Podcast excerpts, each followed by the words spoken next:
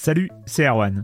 Je me permets ce petit message avant votre podcast pour vous parler du festival Silence on Joue qui aura lieu le 25 mai prochain à la Cité des Sciences et de l'Industrie à Paris.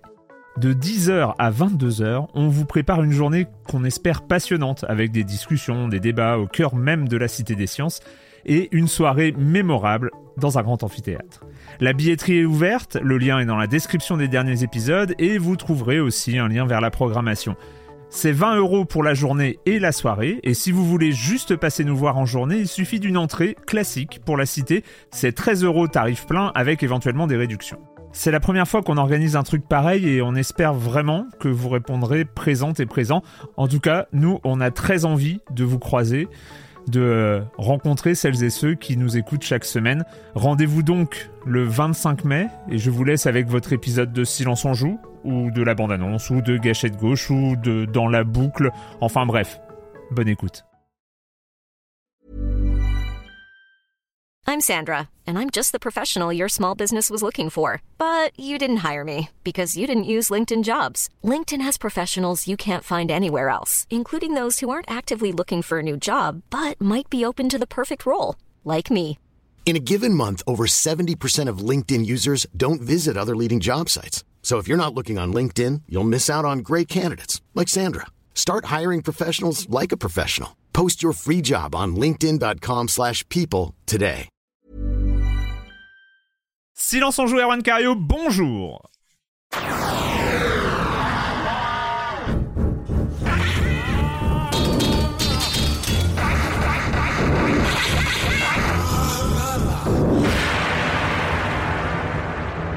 Au programme cette semaine, on va parler de Chained Echoes, de The Penchwin, de Prodeus, de Lilgator Game, et on va parler aussi de The Last of Us, la série télé qui vient de commencer sur HBO et en France sur Amazon Prime. Le premier épisode a été diffusé cette semaine, donc, donc, pour la première fois, je crois, dans l'histoire de Silence on joue, on va parler d'une série comme si c'était un jeu, mais, euh, mais ça le, enfin, il y a, y, a des, sujets intéressants autour de ça. Bref, on va en parler. Le, donc, vous comprenez très bien que le programme est chargé, mais on va essayer de faire tenir ça dans un délai raisonnable. Et puis le reste du programme, vous connaissez le com des com, la minute culturelle, la chronique jeu de société de Jérémy Kletskin. Mais je commence en accueillant trois de mes chroniqueurs préférés. Corentin Benoît Gonin. Salut Corentin. Salut, euh, on, on va essayer de tenir le rythme. On promet pas d'être intelligible. On va parler très très vite. Donc soyez prêts. hein. So- soyez très prêts. Vous pouvez mettre votre podcast en vitesse euh, fois euh, 0,5 si vous voulez. Ah oui, c'est ça. C'est et ça, ce serait pas mal. C'est tu, tu fais le, pro- le, le podcast en vitesse 1.5 par défaut et tu dis aux gens de, de, de diminuer. Ouais, peut-être, peut-être. Tout à fait. On va pas le comme faire. ça, ça dure. euh, on- comme ça, on est dans les clous. Ouais. Et ils, comme- ils ont quand même leur émission plein de trucs. Tu quoi. penses Ah, que c'est à peu près la- notre seul espoir, c'est ça? C'est ce que tu es en train de Ah me bah dire. là oui. bah oui, mais tu rajoutes des séries euh, comme ça au débeauté euh, dans le programme. euh, et après, ils s'étonnent que l'émission fasse 8 heures, c'est bon quoi. Est-ce que c'est pas un peu la jeuxvideo.comisation de Silence on joue? Franchement, si, un petit peu. J'ai hâte qu'on parle euh, ouais, de, de téléphone, euh, de, de, de, de vélo. Les bons plans tablettes On pourrait parler de la nouvelle Tesla, ça peut être pas mal. Bon bah salut, euh, c'était sympa. À la semaine prochaine sur libération.fr et sur les internets. Ciao. Euh, Patrick Helio, salut Patrick. Salut Arwan, salut à tous. La forme? Bah ouais, ouais, à fond, ouais, complètement. Euh, On a des beaux jeux cette semaine. Il y en a un qui me tient à cœur, on va en parler. Ouais, une très belle surprise. on en parlera rapidement. On va essayer d'aller vite, mais, mais quand même, on va en parler. Évidemment. et Marius Chapuis, salut Marius. Salut les petits loulous Oh mon dieu, mais il est en forme, mais c'est génial. Bonsoir Marius. Non, je suis au bout de ma vie. Arrête le café, Marius. C'est ça, en fait. Retirez-lui la cafetière, s'il vous plaît. Là, non, c'est là, il, va, parce il va pas bien, il va pas bien. Tu sais, c'est les warnings, c'est le, le, voilà. C'est, on sait qu'il va pas bien. C'est, mon dieu, il est enjoué. on est foutu. Qu'est-ce qui se passe? On va commencer, on va commencer avec euh, avec l'actualité, mais mais parce qu'on a le temps, hein, vu le programme, moi je voulais vous parler d'un petit truc avant euh, avant de parler de, de l'actualité, on va parler de l'actualité de Silence on joue parce que nous sommes au moment où nous enregistrons cette émission, nous sommes le 19 janvier. Et vous l'avez peut-être remarqué, mais il n'y a toujours pas eu d'entretien en 2023. Cette promesse de la saison 16 qui n'est pas tenue dès janvier, mais ce scandale. Bon, alors pas d'inquiétude. Bon, En vrai, je sais que vous vous inquiétez pas, mais quand même pas d'inquiétude. En fait, il y a juste eu un entretien qui s'est décalé de lui-même, donc euh, c'est vrai que bah de fait, ça a un peu, ça un peu décalé le planning, mais aussi, aussi, euh, du coup, j'ai aussi un peu avancé sur un projet qui me tient à cœur de longue date. Je déconne, ça fait deux semaines, euh, donc il va y avoir, il va y avoir un nouveau rendez-vous mensuel dans Silence on joue. Oui, il n'y avait pas assez de trucs, donc euh, bon, ce rendez-vous mensuel prendra peut-être euh, la lieu et place d'un entretien parce qu'on va pas surcharger non plus euh, le flux, mais ça va être un, rendez-vous mensuel dans Silence on joue et je vais vous en parler un peu plus en détail. En fait, ce rendez-vous mensuel va s'appeler donc va s'appeler Gâchette gauche et ça va être le rendez-vous mensuel de la presse jeux vidéo et ça va se passer en live sur Twitch et en podcast dans Silence on joue, en collaboration avec Canard PC, JV Le Mag et Jeux Vidéo Magazine. On va donc se retrouver tous les derniers lundis du mois. Alors je sais pas encore si c'est 13h ou 14h, ne rigole pas Marius, parce que Vas-y, fais-la ta remarque. Non, non, non, non, parce que fondamentalement, c'est pas drôle, mais, que, mais que ça le fait beaucoup rire quand même. oui, il y a toujours un, lundi, un dernier lundi du mois, euh, Marius, ne t'inquiète pas. On a, ça a été prouvé mathématiquement. Voilà. euh, et donc, euh, on se retrouve tous les derniers lundis du mois entre les différentes rédactions pour débattre autour des grands sujets de la presse jeux vidéo, mais aussi du jeu vidéo en général.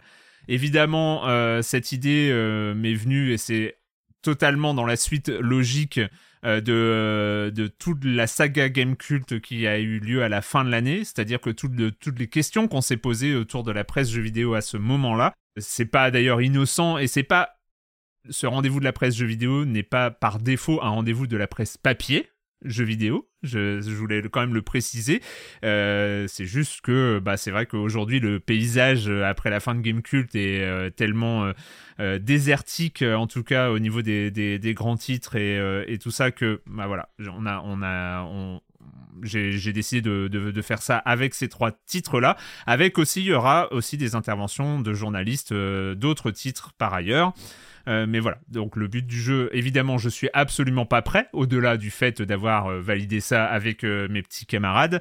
je ne suis techniquement absolument pas prêt, donc on va bosser, mais il y a encore des trucs à, caler. Mais j'espère que voilà, on pourra se retrouver de toute façon en live sur la chaîne Twitch de Silence en Joue lundi 30 janvier. Et le but pour toi, ça, ça va être quoi? Excuse-moi, sur le, sur le projet, c'est quoi? C'est de d'évoquer les, les, grandes problématiques du mois passé, euh, les, les jeux, enfin de, de, faire un point un peu sur les tendances, euh, j'imagine, avec les autres. Ce, euh, ce, ne sera pas un rendez-vous de critique de jeu, parce que indépendamment, chacun et chacune, on, dans nos différents supports, c'est quelque chose qu'on fait. Donc ça sert à rien de regrouper les, les titres de presse pour refaire des critiques de jeux qui ont lieu dans les, dans les différents supports. Non, ça va être plutôt un lieu de débat autour de, des questions autour de la presse jeux vidéo. Ça, ça va être un point, mais ce ne sera pas forcément tous les, mois. D'une manière générale, ce sera des débats autour de... Euh, qui touchent le jeu vidéo, avec peut-être, d'après ce que j'ai prévu pour l'instant, il y aura deux débats. Il y aura un débat plus d'actualité chaude, euh, c'est-à-dire euh, d'actualité un peu brûlante qui vient de se dérouler ou qui se déroule en ce moment. Et puis après, des débats un peu plus euh, qui euh, voilà être on va essayer de mixer ça évidemment l'épisode de lundi du lundi 30 c'est un épisode pilote donc on va comment pour l'expression, on va essuyer les plâtres, hein, ça va être un peu ça. On va vérifier si, si tout, tout fonctionne bien.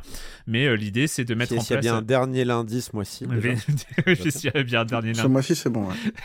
T'as checké, Marius. Et puis en fait, voilà, l'idée c'est au moins dans un premier temps de tenir ça jusqu'à euh, juin 2023, donc euh, terminer la saison et puis euh, voilà, de, d'en faire un rendez-vous régulier jusqu'en juin. Et puis après, bah, si, si ça fonctionne, si ça intéresse, voilà, si ça intéresse les gens, voilà, continuer, continuer avec cette idée. On est d'accord, c'est sur Twitch, mais après ça donne un podcast. C'est un podcast audio, oui, c'est un podcast audio ensuite. Et, et voilà, et c'est vrai que moi cette idée, mais m'a trotté dans la tête. Je me souviens en fait, c'est quand on avait invité Yvan en juin à, l'occasion du rachat euh, par euh, Reworld euh, de, de Game Cult, il y avait eu cette phrase que j'avais que j'avais trouvé super intéressante sur le fait qu'il n'y avait plus de rayon presse jeux vidéo dans les quelques rares endroits où on peut encore trouver de la presse papier en fait. Euh, notamment les gares et, ce genre de choses. Il y avait plus assez de titres de presse jeux vidéo pour faire un rayon presse jeux vidéo qui était euh, pourtant présent pendant, euh, pendant des années. Et en fait, voilà, ce que je me suis dit, c'est aussi, bah, à ma modeste échelle, à notre modeste échelle, mais essayer de recréer un lieu où les titres vont pouvoir parler bah, de qu'est-ce qu'il va y avoir dans leur prochain numéro aussi. Enfin, c'est, on va débattre, mais on va aussi parler des, titres des gens qui sont là. voilà, de partager, de, recréer à notre manière une sorte d'écosystème de la, de la presse jeux vidéo. Euh, parce que c'est vrai aussi que on s'est rendu compte à l'occasion de la, fin de Game Cult que euh, les orphelins de Game Cult, euh, ben, ils se partageaient l'info entre eux que oui, il y a JV, oui, JV le mag, oui, il y a, Canard PC, oui, il y a, d'autres titres qui existent, Silence on joue, Jeux vidéo magazine, etc. Donc, on, on s'est rendu compte à cette occasion que voilà, il y a des communautés qui sont pour l'instant peut-être un peu trop étanches et peut-être essayer de, de, recréer cet écosystème. Voilà. C'est beaucoup d'ambition pour un petit, un petit rendez-vous Twitch et un petit podcast, mais euh, ça, ça, peut, ça peut jouer un rôle. Voilà, c'est ce que je me dis. Union fait la force, c'est bien d'échanger. Enfin, je trouve que c'est très vertueux. Ouais. Et nous, on n'est pas, on pas appelé à participer, on est tranquille. Vous, vous êtes tranquille. Vous êtes tranquille, ça vous fait pas un rendez-vous mensuel de plus. voilà, ça, te fait un silence en joue à écouter en tant qu'auditeur. Je sais que t'adores ça, Marius. Ça me fait une vaisselle nickel. voilà, donc euh, gâchette gauche à retrouver, euh, à retrouver tous les, derniers lundis du mois, si tout va bien pour l'instant. Hein. on n'a pas fait le pilote, donc euh, ça se trouve tout va se planter, mais en tout cas c'est prévu. Oui, il est encore temps de voter pour faire changer le nom en R3. La touche détestée par Erwan, hein, on, resitue un peu le contexte. On va en parler. R3, on va en parler. L3, L3, on va en reparler, Patrick. On va en reparler dans ton Prodeus. Oui, ah oui, oui, oui, oui, oui, oui, On va, ça va, ça va. Souris, Prodeus. Eh, eh, Erwan ne sait pas qu'il, euh, Erwan ne sait pas qu'il va se prendre. Mais d'où tu joues un FPS PC à la, là, j'avoue, oui, là ça me choque un peu. là j'avoue que je suis à la souris. Et... Ouais, ouais, oui. Bien sûr. Ah, j'ai renoué PC, moi je suis revenu au PC, les mecs. Hein. j'ai repassé complètement au PC, là, j'avoue que. on va en reparler, on en reparlera. On en reparlera. Donc, euh, bah on va parler un peu d'actualité parce que, alors pour le coup, l'actualité, oui, le programme est chargé, mais l'actualité a été chargée aussi. Patrick, on va commencer avec un petit point nombre de ventes. Eh oui, un cap symbolique hein, pour euh, du côté de, Nintendo qui vient d'annoncer cette semaine. Euh, eh ben, les ventes de la fameuse Nintendo Switch, on rappelle sortie début 2017, viennent de passer euh, un chiffre euh, qui, est loin d'être anodin puisqu'il a dépassé le cap des 7,1, le virgule 1 est important, millions d'exemplaires en France. On parle de, de, parc installé de machines en France, c'est colossal. 7,1 millions, c'est un, un, record puisqu'en fait, euh, là, la Switch, cette machine hybride hein, qu'on ne présente plus aujourd'hui, a passé un record, a dépassé le fameux record de la Wii qui était établi selon Nintendo à 6,3 3 millions de ventes en France. Euh, on rappelle quand même la Wii était une sorte de, repère, de repère euh, comme ça en termes de, de machines mainstream qui avait, bah, qu'on avait retrouvé partout, qui avait fait un, vrai mouvement de fond euh, en termes de, d'impact. On la retrouvait dans les maisons de retraite, on la retrouvait partout. En fait, la, Wii c'était vraiment la machine que tout le monde achetait. À un moment ou à un autre. Et là, la, la Switch vient de passer ce cap. Euh, c'est intéressant parce qu'en plus on parle de la Wii sur euh, donc 6,3 millions sur son sa durée de vie totale. Mm. Alors que là la Switch, elle est, elle est encore dans la fleur de l'âge. Elle est, disons-le, elle se vend encore très bien. Euh, et elle vient de passer ce cap des 7,1 millions. Donc ça en fait la machine record en termes de, de vente en France. elle a passé, pour resituer donc elle a passé le cap du, record de la Wii, mais aussi euh, bah, d'autres repères hein, qui parlent immédiatement. La PS4 qui, avait, qui, a été un grand grand carton avec euh, un peu plus de 6 millions, je crois, d'exemplaires, et puis bon, qui reste en retrait puisqu'on a aussi des records absolus.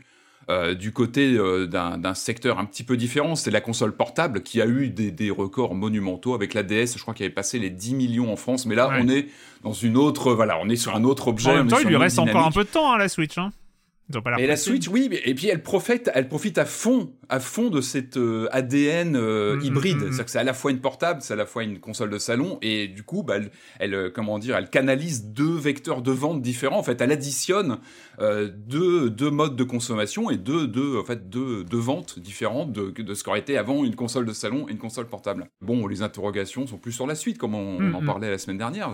Qu'est-ce que Nintendo va faire après un tel monument? Parce que c'est devenu un monument de de vente et puis de, consommation de jeux vidéo. Est-ce qu'il arrivera à, re- à recréer cet effet wow, cet euh, électrochoc qui avait été la- l'aspect hybride de la machine avec un autre concept? Ça, c'est toute la question qu'on peut se poser. En tout cas, comme le- le soulignait Philippe Lavoué dans une interview, euh, donc aujourd'hui, on peut estimer que 10,5% des 67 millions de Français sont équipés d'une Switch.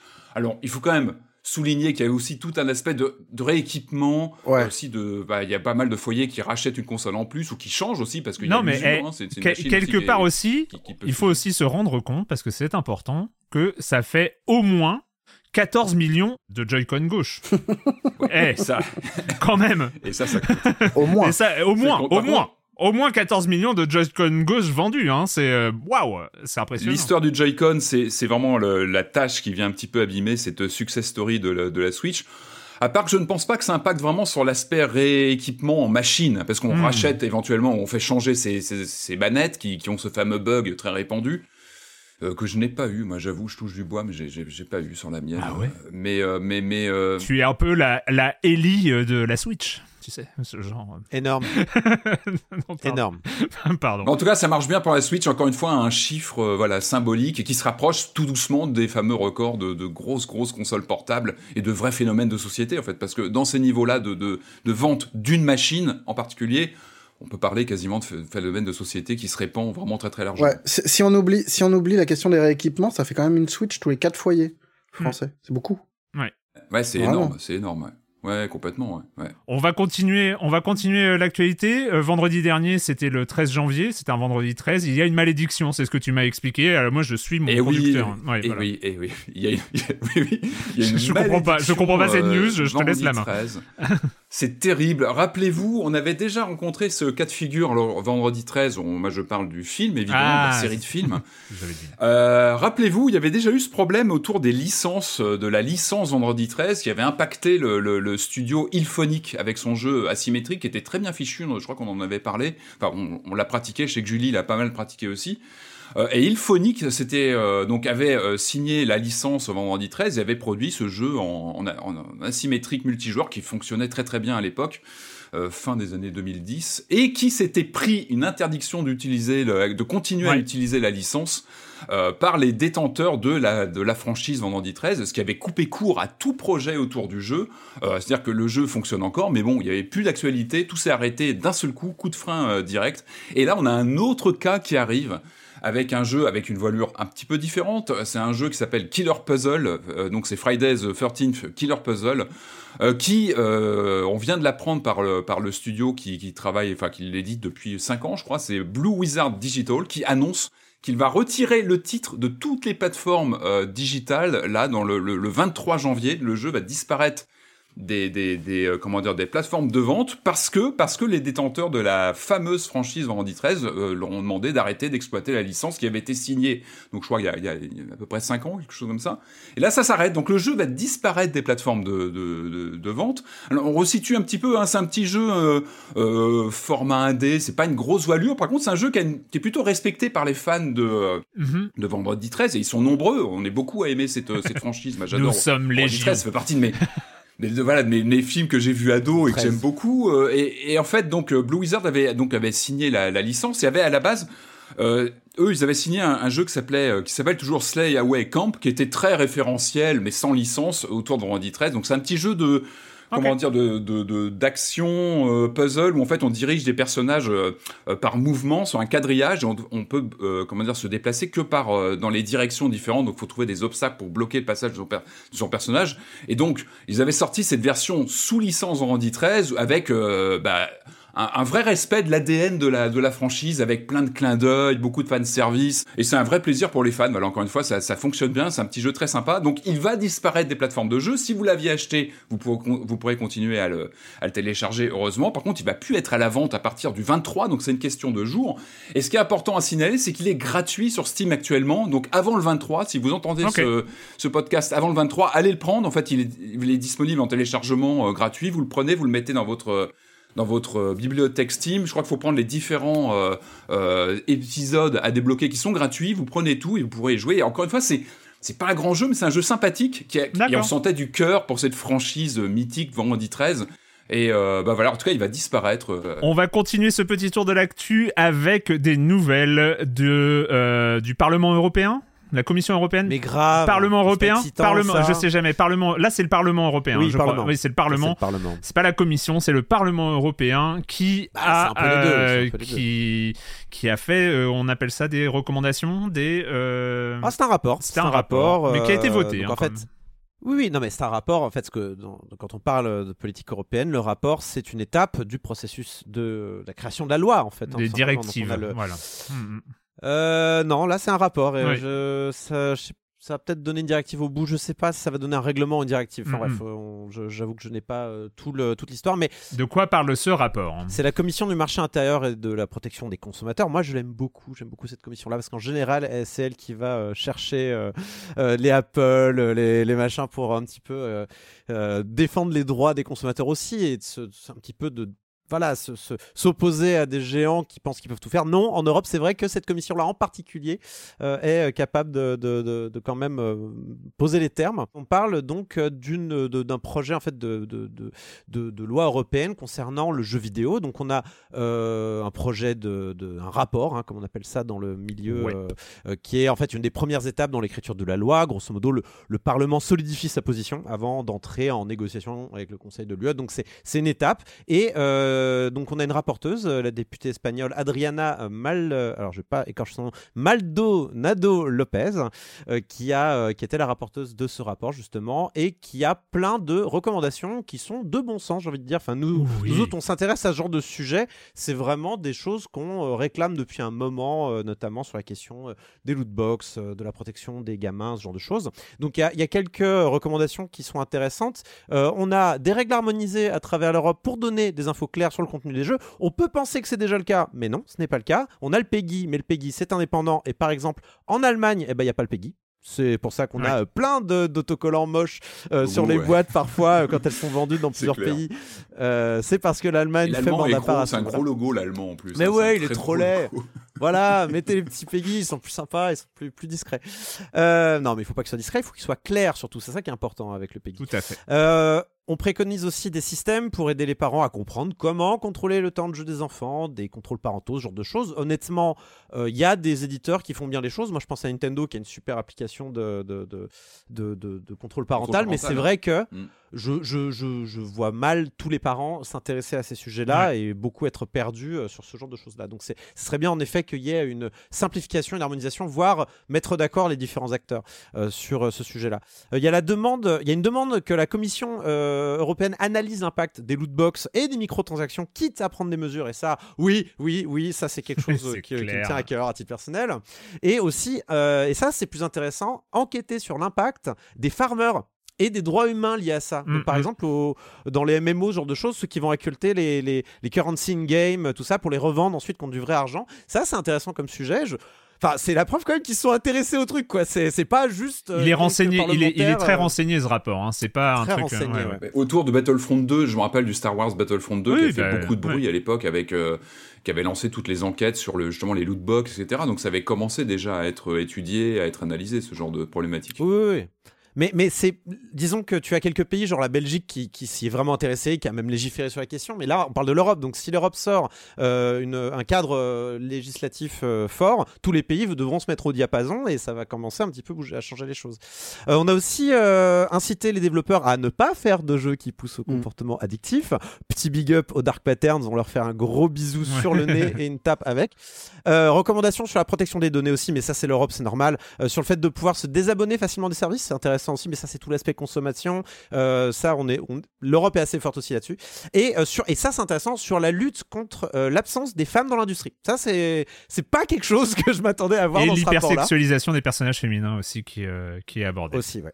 Ouais. Reconnaissance également, pour dire qu'il n'y a pas que du tapage sur les doigts, mais reconnaissance sur les impacts positifs euh, du jeu vidéo, sur l'éducation ou la santé mentale, tout en précisant qu'il y avait également des risques sur la santé mentale. Les décisions de l'OMS sont citées, mais c'est normal quand on parle de- de- de- de- d'institutions aussi grosses. Euh, appel à une stratégie européenne pour stimuler le marché du jeu vidéo aussi, mais ça c'est plutôt de bon sens et je trouve que c'est plutôt une bonne idée. Et aussi proposition à la création d'un award européen du jeu vidéo, peut-être pour supplanter hein, euh, Jeff. Euh, Jeff, attention, euh, on arrive. Les Pégases.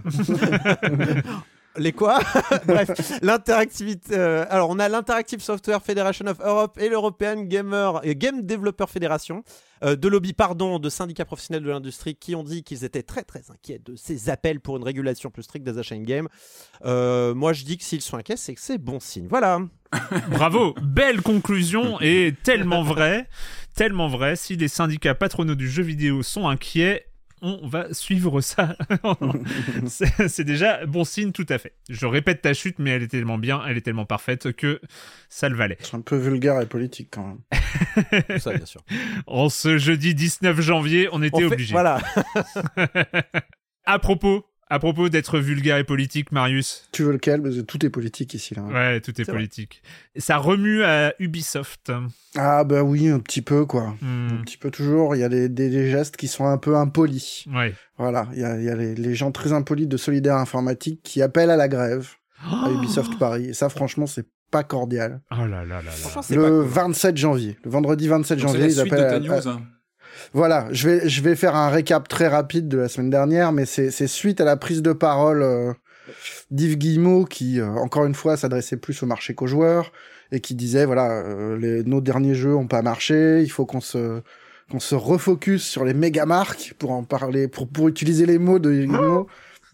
Du coup, on tue, euh, on tue trois jeux en plus des quatre qui ont déjà été euh, killés durant l'été et on met en place un plan d'économie de 200 millions d'euros sur deux ans avec euh, restructuration, cession d'actifs non, essentiels, euh, comprendre les petits studios qu'on voit pas, euh, et euh, l'attrition naturelle habituelle, c'est-à-dire on laisse partir les gens et, euh, et puis on les remplace pas. Ce que voit Solidaire Informatique derrière tout ça, derrière ces ajustements organisationnels et l'attrition naturelle, c'est euh, c'est un plan de réduction d'effectifs, la fermeture de discrète de studios qui sont peu exposés à l'œil des médias, parce qu'il y a plein de petits studios support qui ne Ouais. nous intéressent pas forcément et qui sont faciles à tuer sans que personne s'émeuve, et, et des mesures de compression salariale ou de licenciement déguisé. Et le truc qui passe, mais vraiment, vraiment pas, euh, Vraiment, vraiment de- pas. de, de Solidaire Informatique, c'est ce qu'on évoquait en toute fin de news la semaine dernière sans avoir trop les détails. C'était le, le petit message de Yves Guillemot aux salariés où il disait Eh les gars, la balle est dans votre camp. Aujourd'hui, plus que jamais, on a besoin de votre énergie, de votre dévouement pour que l'entreprise retrouve le chemin du succès. Et là, bah, les Marius, syndicats, tu ils sont pas d'accord. Comment tu m'énerves, Marius. Mais comment c'est possible de sortir un truc comme ça? Je comprends pas. Non mais en, en ressortant cette phrase, tu m'énerves encore. Tu m'avais déjà énervé quand je prenais ma douche et que j'entendais la phrase.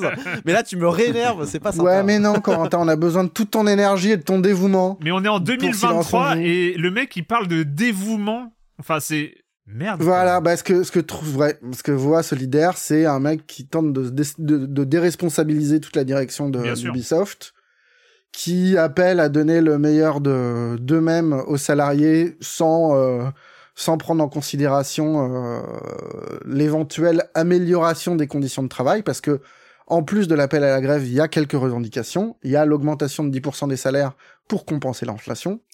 Il y a l'amélioration des conditions de travail euh, à travers l'instauration de la semaine de 4 jours.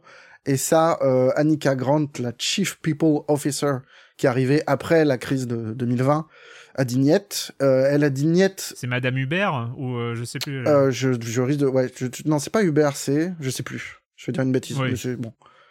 Écoute, elle s'occupe des gens. Ouais, s'occupe des gens. Et il y avait une demande aussi de transparence sur l'évolution des effectifs qui est au niveau local et au niveau global bah, pour surveiller cette histoire de d'attrition naturelle.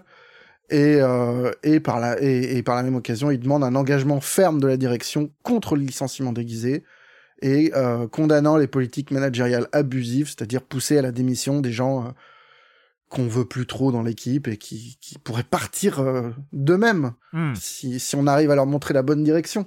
Donc voilà, petit petit moment de colère. Alors euh, on ne sait pas exactement ce que ça va donner parce que c'est le 27 janvier, qu'il n'y a pas une grande culture. euh, C'est une demi-journée de grève. du, hein. du- ouais, c'est l'après-midi. Euh, Il n'y a pas une grande culture du, du débrayage dans le jeu vidéo, mais euh, c'est quand même assez symbolique.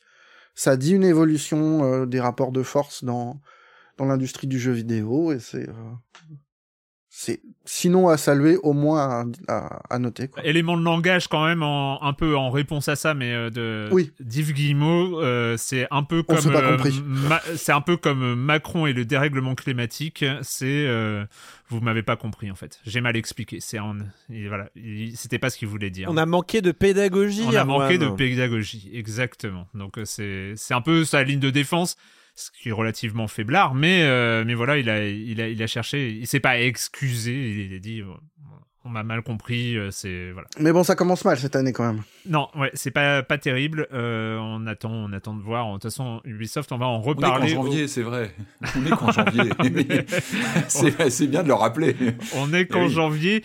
Euh, Il y a aussi euh, du côté de du front Activision, il y a aussi Nvidia et Google qui se sont exprimés, si j'ai bien compris. Bah oui, parce que ça, ça n'en finit plus cette affaire et que discretos, parce que ça n'a pas été écrit sur tous les toits, euh, Nvidia et Google ont été voir la FTC, euh, qui est, qui est censée, enfin qui est en procès, enfin qui, qui a entamé une procédure contre euh, Microsoft pour bloquer l'acquisition de d'Activision Blizzard. Y aller, ouais. C'est pas les premiers à les taper au bureau. euh, Voilà, il y a So- Sony a, a pris sa, sa, sa petite voix en disant non mais nous on est tout faible, euh, franchement, euh, on n'est pas grand chose à côté de. Microsoft. Et là les deux sont venus, euh, donc Alphabet et Nvidia Corp euh, sont venus faire part de leurs préoccupations à l'égard de cette accusation. Alors ils sont pas complètement opposés, hein, parce que quand même, euh, faut pas être trop méchant, mais ils sont préoccupés. Parce que, euh, parce que quand même, euh, le cloud, les abonnements et les jeux mobiles, bah, ça les intéresse. Et là, euh, le deal pourrait changer un peu le rapport de force. Du coup, voilà, c'est leur Ah, crainte, mais c'est fausser le libre et égal accès au jeu. Ah, c'est oui. C'est sympa de penser aux consommateurs et de. Ces rhétoriques sont, sont amusantes. C'est quand, quand Microsoft diminuait son impact sur le jeu vidéo depuis 20 ans de Xbox, en disant non mais on est, on est le troisième acteur en constructeur console, on est tout petit, on est, c'est Microsoft quoi. Enfin, Bah, c'est vrai que c'est mignon faut- de voir des des, bah, des des géants de du jeu vidéo qui n'arrêtent pas de se diminuer, de dire non mais nous, vous savez, euh, on n'est pas grand chose. Alors que les mecs bombent le torse à longueur de temps en disant on a le plus d'abonnements, on a des, les meilleures consoles du monde et en même temps dès que tu vois dès que c'est devant une commission de, euh, de- de- comme ça d'évaluation, c'est ah non on est tout petit en fait, on est vraiment on est limite une start-up. Ah non non non non c'est pas Et c'était l'occasion de voir que euh, donc que Nvidia euh, avait communiqué les chiffres de GeForce Now, Mhm. euh, Le service qui cloud serait de euh, qu'on 20 appelle, ouais, millions qui- euh, de comptes C'est beaucoup. Euh, à mettre en regard des, des 25 millions de Game Pass, mais la clé c'est effectivement les comptes créés et pas les abonnements. Donc, ça veut dire que c'est des Et gens dans- qui ont quel renseigné monde- leur mail. Dans quel monde euh, on sort euh, ce- ce- ce- cette mesure-là de nombre de comptes créés? Ça me me fascine. Il y a un nouveau chiffre qui vient de tomber. 420 millions de personnes auraient songé un jour créer un compte aussi. Ah, oui, bah voilà, c'est ça. Ah bah voilà. N'empêche que si, si t'en es à, à sortir le nombre de comptes créés, ça veut dire bien dire que te- le nombre d'utilisateurs actifs avec abonnement est relativement limité quand même. Par contre, j'ai pas vu les chiffres de Stadia. Je sais pas si au niveau des abonnements où ils en sont. mais- Ah, Moi, je me suis est, abonné, c'est là, c'était pas cher. Ont- C'est coupé hein, la prise euh, Stadia, c'était hier. non, non, c'est pas vu, ce, euh, matin, j'ai lancé, je te disais, euh, j'étais très sérieux, j'ai lancé Worms sur Stadia et ça marche très bien. le journalisme Pourquoi Worms total. Ah non, non, stop, on arrête tout. Alors, On pourquoi arrête tout. Worms Pourquoi Parce Worms que- ce matin On veut tout Parce que pourquoi dans, écoute, parce que dans la newsletter, euh, dans la newsletter de Axios, ils expliquaient que Worms servait aux développeurs de Stadia euh, pour tester les fonctionnalités. Mm. Et que du coup, si tu regardes les crédits de Worms, t'as quasiment les crédits de tous les gens qui ont bossé sur, Stadia côté Alphabet, quoi. Bah ouais. Je suis pas sûr que tu puisses le relancer après l'émission, hein, parce que s'ils ont coupé les, les tuyaux, Ouais, là, bon, ouais. bah voilà. Et alors, euh, juste, ils ont quand même per- dans le voilà et dans, dans un geste que au moins au moins euh, à, à saluer, ils ont mis ils ont fait une mise à jour possible de la manette pour qu'elle soit activable en Bluetooth sur la plupart des périphériques de jeu. Euh, il faut Oh, mettre. putain. Ouais. Oui. Cascade en direct, j'ai essayé d'y retourner. Thank you for playing with us. Stadia was shut down on January 18th. C'est fini. Alors tous les témoignages euh, Ah, voilà. soulignent En, bien l'espace euh, d'une heure, tu vois. c'est- Nous avons vécu en direct euh, pendant Silence en joue. Nous avons vécu la fin de Stadia. Euh, à l'heure où on vous parle, c'est en train de se passer. Donc euh, voilà. J'espère que j'ai encore mes J'ai scores senti- sur Worms quelque part. J'ai senti un tout petit trouble dans la force, vraiment tout petit. Ouais. par contre, euh. Et tous les témoignages ont, ont souligné le côté fair play de, de Google qui a sorti le chéquier pour bien rembourser les jeux. Que bon, ils ont les moyens aussi. en C'est vrai, temps, ils ont hein. fait ça, C'était la moindre des choses. Mais a priori, oui, euh, ils ont été assez fair play sur les remboursements. Ne pas jeter la manette à la poubelle, c'est plutôt une bonne chose. euh, Qu'elle Mm. puisse continuer sa Non, vie, mais alors cette ça, manette sur autre moi quand j'ai appris qu'il fallait attendre que Stadia euh, ferme pour qu'ils acceptent le fait que la, que la manette soit compatible Bluetooth, faut quand même, ils se foutent de qui là? Et, bah, et elle fon- fonctionnait par câble en plus avant ça, donc vraiment je comprends pas le, le, le fait de ne pas l'avoir rendu compatible Bluetooth avant. Certains l'avaient peut-être rendu euh, par leurs propres moyens, j'en sais rien. Ah bah, bien suivi, sûr. euh, On va mais- pas mais- attendre mais- que Bon, fait une belle révolution quand même. Un peu bref, mais. À, à- à ce propos, je, me suis- ça- ça- je, je signale quand même, mais il y a Cordyceps sur le, dans le salon euh, rétro podcasting, où c'est les gens qui écoutent les anciens épisodes de Silence on joue, qui a trouvé la première fois où j'ai dit du mal du cloud gaming.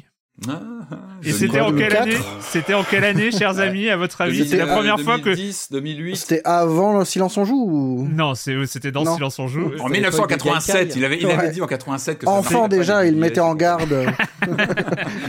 Et ben c'était en 2009 à l'occasion de la présentation de On Live euh, où j'avais déjà on live. ouais, où j'avais déjà dit non mais Ah oui, c'est n'importe quoi, c'est n'importe quoi, Ça n'a aucun une- sens. Racheté par Sony.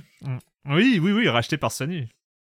Euh, le com des coms de la semaine dernière, cher Patrick, tu as ouvert une boîte de Pandore. Ah, sur les succès, je Bah parle. oui, évidemment, Bah évidemment. oui. Le reste de l'émission ne comptait plus. Rien du tout. Il n'y avait que Ouais. la question des succès traitée en quelques minutes qui a ravagé le non je, je- je- dramatise euh, vous avez parlé évidemment du reste de l'émission mais il y a eu évidemment gros débat sur les pros les anti-succès euh, qui se sont euh, qui- bon, ça reste ça reste le Discord de Silence on joue. Donc c'est évidemment euh, dans le respect et la bonne bonne humeur. mais euh, mais il y avait des avis quand même assez tranchés sur euh, sur le l'existence de ces petites choses que sont les succès. Je commence avec l'avis de Lune qui nous dit euh, Lune nouvelle euh, nouvelle modératrice hein, du, du du Discord de Silence on joue euh, qui nous dit moi j'avoue que j'adore les succès, je les considère comme des quêtes méta du contenu jeu hors du Ouais. jeu. Bon, il y a les bons succès et les mauvais succès. Les mauvais succès, euh, c'est ceux qui se débloquent automatiquement avec le temps de jeu ou qui incitent au farm, genre euh, tuer 500 000 mobs ou atteindre le niveau 20 n'ont généralement aucun intérêt, euh, à part éventuellement les partager avec les autres joueuses et joueurs. Mais il y a plein de Dommage que succès. ce soit 99% des succès. C'est ça. Mais il y a plein d'autres succès qui servent à indiquer des façons de jouer alternatives qui peuvent renouveler l'expérience. Sur Dorf Romantique, par exemple, le succès des tuiles parfaites m'a donné la petite impulsion supplémentaire pour me lancer dans le défi et me rendre compte que ça rapporte quand même beaucoup de tuiles et que ce serait bien de continuer. Mais mon type de succès préféré, c'est quand on fait un truc débile pour tester, quand l'achievement euh, se déclenche, ça donne l'impression de faire un high five avec l'équipe de développement.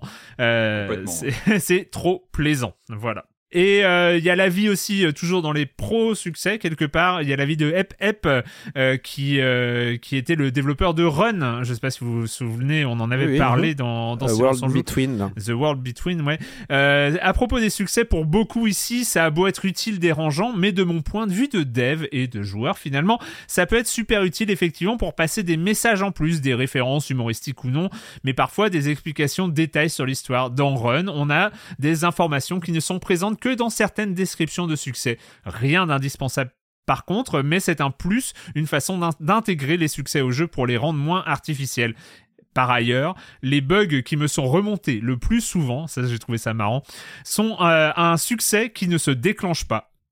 L'envie de platiner de certains joueurs a l'air très très forte. Cela dit, eh, si le succès était pas là, il y aurait pas de bug. C'est ça. Alors, moi je dis ça. je dis- Mais c'est c'est pourtant, euh, il l'explique, hein, c'est pourtant sur un succès intermédiaire. C'est le comptage de nombre de sauts. Il y a, un, un- un- il y a trois succès 100 sauts, 300 sauts, 1000 sauts. Et le 300 sauts n'a pas l'air de fonctionner. Et ça a été un report de bug le plus courant euh, pour, euh, pour l'équipe de Run. C'est assez, c'est assez marrant. Il y a plein de joueurs qui veulent platiner. Puis j'imagine que c'est une manière de récupérer des métriques quand t'es une équipe de développement. euh, Sans doute. Ça peut être utile aussi Oh, pour je le- pense qu'il y en a d'autres quand même. Ouais, il y a- À la limite, c'est presque plus pour les joueurs. Ça permet de voir euh, sur un truc comme Elden Ring, tu peux voir euh, Le dans pourcentage les- de à travers joueurs, les ouais. succès le pourcentage de joueurs qui ont été jusqu'à. euh, Ouais. Pour moi, tu passes une frontière, c'est quand tu commences à regarder la liste des succès disponibles et comment les attraper. Et pour moi, c'est quand tu commences à aller voir sur le net, tu vois, il y, a des- il y a des sites comme ça qui, bah, qui, qui, qui listent les, les succès possibles.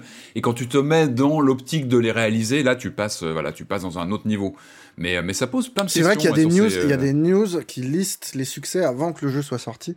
Ça, ça me fascine. Ouais. Oui, oui, parce que tu as une sorte d'intrusion dans des mécaniques du futur jeu où tu, tu, tu peux sentir déjà quelques... Et enfin, et enfin sur l'autre point de vue, c'est-à-dire les gens qui n'aiment pas, j'ai pris euh, une des dernières réactions, c'est celle de Pov Dega. Il y a eu d'autres, hein, il y a eu d'autres personnes qui euh, vous pouvez retrouver évidemment toutes les discussions sur le serveur Discord de Silence on joue. Le lien pour rejoindre le serveur Discord est dans la description de ce podcast et sur la chaîne YouTube, dans Libération, etc. Vous pouvez le trouver. Euh, le dernier avis qui est un peu résumé un peu euh, les autres, mais euh, c'est celui de donc de Dega. En tout cas, le, sujet succès semble clivant beaucoup plus que ne le pensait Erwan pour qui ça semblait un non-sujet. Non, c'est pas ça. C'est vrai que j'ai un peu euh, évacué l'idée, mais euh, je savais que c'était un, débat, un débat réel. Mais mais voilà, c'était trop un débat. Ça ça a donné ce que ça a donné dans dans, dans le Discord évidemment. Perso, et comme le disait euh, ce cher François Pérus, j'aime pas ça. Et alors, les succès m'interrompent en pleine partie, ils me montrent à quel point je suis mauvais. T'as fini le jeu, mais seulement complété 5% des succès, loser. Euh, ils veulent me voler mon temps, ouvre 500 coffres forts. Ils me spoilent parfois avec un trophée genre This is the end qui apparaît avant que je ne puisse réaliser que ça y est, j'ai fini le jeu. Rien que de consulter la liste des succès est un spoil d'ailleurs. Ils gonflent artificiellement la, la durée de vie des jeux. Ils laissent penser aux joueurs qu'ils ont fini le jeu à 100% alors que c'est faux. Tout n'est pas comptabilisé dans les succès. Par, exemple, je n'ai peut-être pas parlé à tous les personnages, mais on considère malgré tout que j'ai platiné le jeu. Ils incitent certains éditeurs à sortir des jeux pourris, euh, mais dans lesquels les succès sont rapides et faciles. Ils exploitent un biais cognitif, effet de pénurie, alias euh, Fear of Missing Out, le FOMO, qui peut provoquer une addiction au jeu. Non, vraiment, j'aime pas. D'ailleurs, j'apprécie beaucoup la Switch pour ça. Je trouve que ça rend l'expérience de jeu plus agréable. Qu'est-ce que ça aurait, qu'est-ce que ça m'aurait gavé des succès dans Breath of the Wild? Après, j'entends la- l'argument découverte avec des jeux qui te poussent à explorer davantage leur univers par le biais de quelques succès rigolos.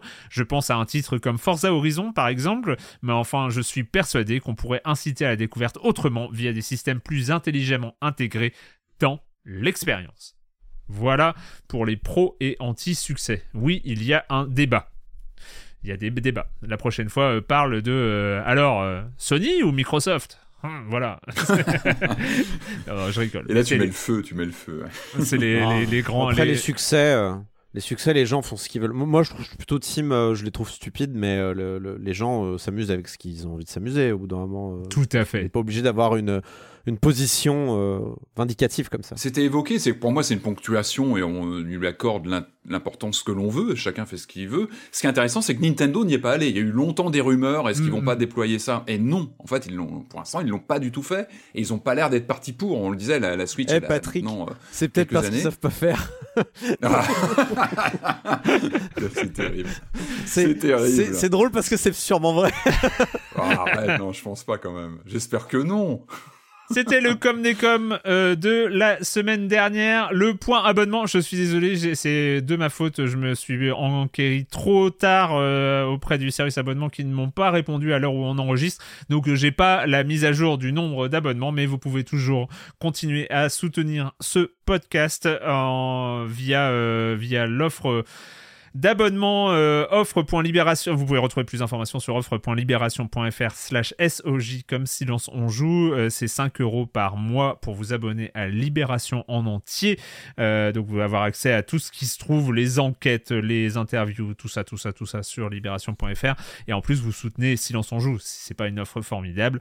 Voilà, merci, merci à toutes celles et ceux qui ont souscrit cette offre et toutes celles et ceux qui se sont aussi qui sont aussi abonnés à d'autres formules de libération mais qui ont affiché leur soutien dans le Discord de Séance on joue par ailleurs. Et écoutez, euh, c'est le moment de commencer cette euh, grande série de, de, de critiques qui nous attend pour cet épisode. Euh, on va commencer, voilà, je l'en ai parlé en, en introduction, on va commencer avec un, je crois, une première dans Silence on joue. Peut-être, euh, sauf, ah non, non, il y a des fois où on a parlé de bouquins. On a fait des grandes séquences sur des livres à, pour, euh, à l'intérieur euh, de, de Science Rouge. On avait parlé du dernier Jason Schreier, par exemple, à cette occasion. Euh, donc c'est pas une première euh, qu'on s'attaque à d'autres objets culturels, mais là, on pouvait pas échapper parce que ça fait. On n'avait pas fait une spéciale sur Doom Annihilation, les films Doom, on n'a pas fait ça Mais c'est pas possible, il faut qu'on fasse. Patrick. Il faut absolument qu'on fasse des spéciales Doom. Les films Doom, impératif. Pardon. Je... Mais celui-là, on pouvait pas y échapper parce que ça fait des mois qu'on en parle. On en a même parlé dernièrement parce qu'on ne savait pas où, comment, pourquoi ça allait être disponible en France sur quelle plateforme.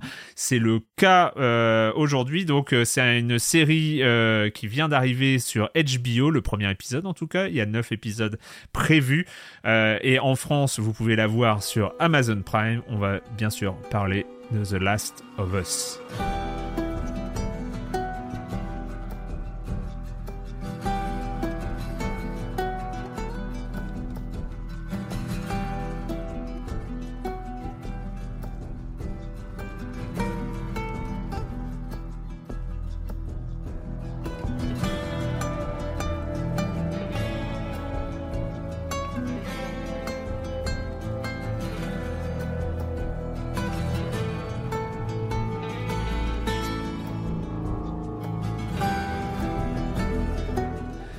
The Last of Us, donc, dont le premier épisode vient d'être diffusé. Il y aura 9 épisodes jusqu'en mars. C'est donc euh, la série avec les, euh, pour showrunner euh, Craig Mazin et Neil Druckmann. On a vu le premier épisode. Marius, tu as vu les 9 en, en qualité de ton statut de critique série. Évidemment, évidemment, on ne va pas spoiler. Pourra éventuellement euh, parler de la, séquence d'introduction de cette première euh, de ce premier épisode qui rappelle la séquence d'introduction du jeu vidéo dont il est issu euh, voilà. Mais mais au-delà voilà on va pas avoir de, spoilers sur le, reste évidemment de la saison. Mais j'ai commencé avec toi Patrick parce que tu as vu le premier épisode de la série diffusée sur donc sur Amazon Prime en France Qu'est-ce que ça donne Qu'est-ce que on ressent quand on voit ce premier épisode de The Last of Us? Bah, je vais faire très euh, très classique. C'est bah, très impressionnant. C'est très réussi. C'est vrai que. Tu, vous connaissez mon appétence pour les adaptations de jeux vidéo en film, en quelquefois en série, mais c'est plus rare. C'est vrai que moi, ça m'a toujours fasciné cette euh, cette, euh, cet euh, objectif un peu de reproduire l'univers d'un jeu vidéo euh, dans un format linéaire. Là, c'est vrai que cette série, donc, comme tu le disais, on a des gens sérieux au casting, on a un très bon casting aussi d'acteurs, euh, mais le projet se frottait à une sorte de monument de jeu vidéo. Enfin, euh, c'est vrai que moi, j'ai j'ai lancé la, la lecture du, de l'épisode en me disant attention, ils vont attaquer on l'a, redit il y a quelques mois hein, avec lorsqu'on a chroniqué The Last of Us Part 1, la réédition euh, sur PS5 du, du, du- du premier jeu. On l'a redit, la séquence d'introduction, c'est une masterclass euh, de sensations, d'immersion en jeu vidéo. Donc c'est vrai que s'attaquer à un tel monument, je trouvais ça, euh, bah, bah, bah, euh, fallait y aller quoi. Et, Mhm. et alors moi j'ai, j'ai trouvé ça d'une efficacité redoutable en fait. Ce premier épisode, hein, je suis vraiment que sur le premier épisode. J'ai hâte de voir la suite évidemment.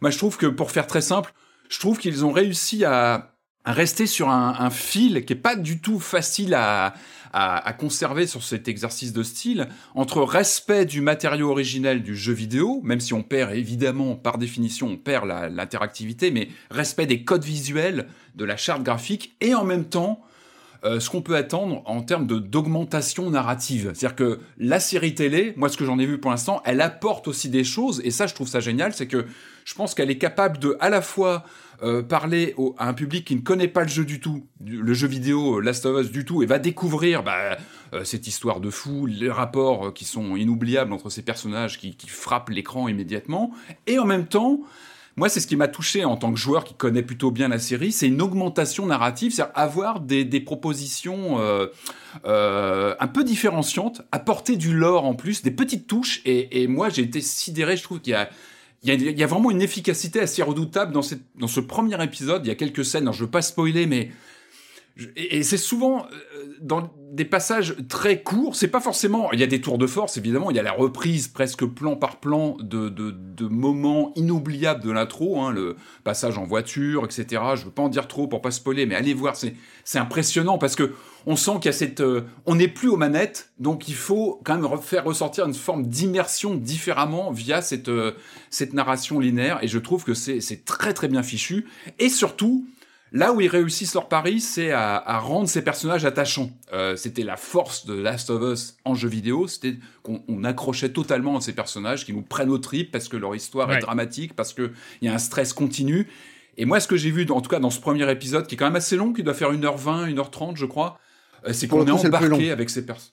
1h20, je crois. Non, je ouais, ouais, enfin, c'est une durée presque filmique, mais voilà, après, on redevient. Cas, ils nous prennent au trip.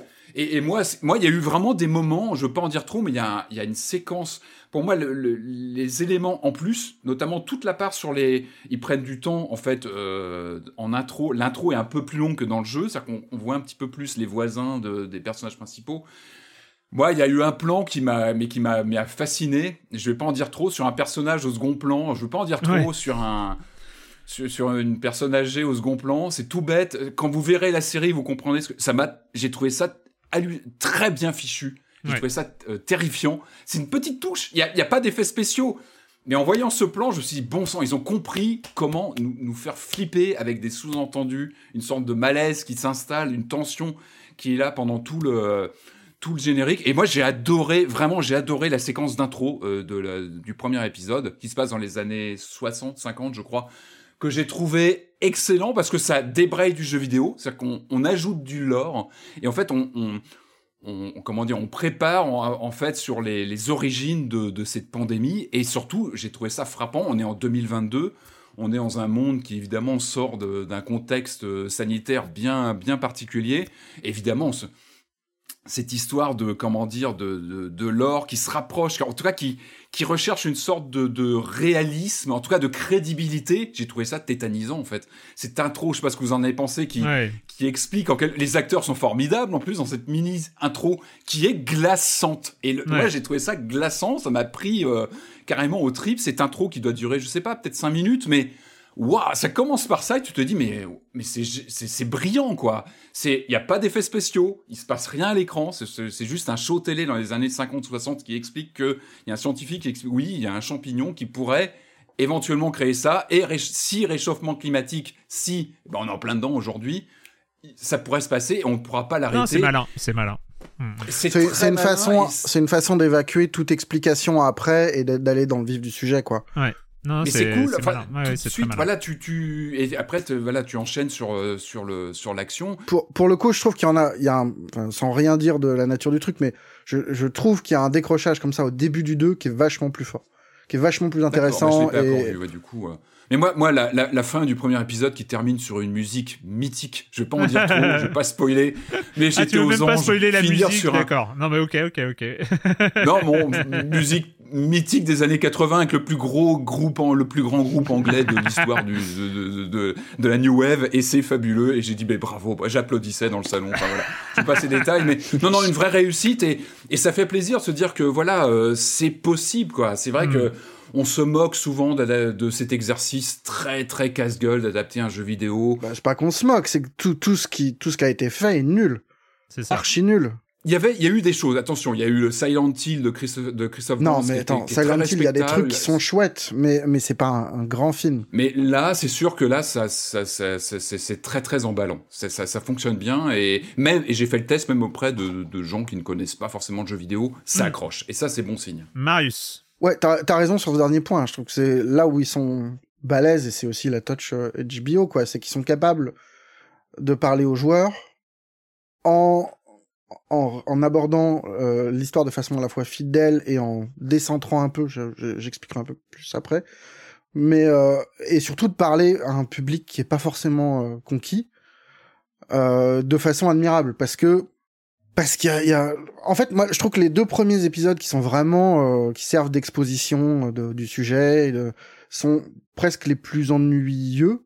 ils sont très classiques et très, c'est vachement bien fait il y a euh, une production value de dingue. Enfin, c'est très fidèle par moment. Effectivement, tu, quand tu dis que c'est du plan par plan, les scènes de bagnole, c'est impressionnant. Enfin, il y a un truc Ouais. qui saisit à la tronche.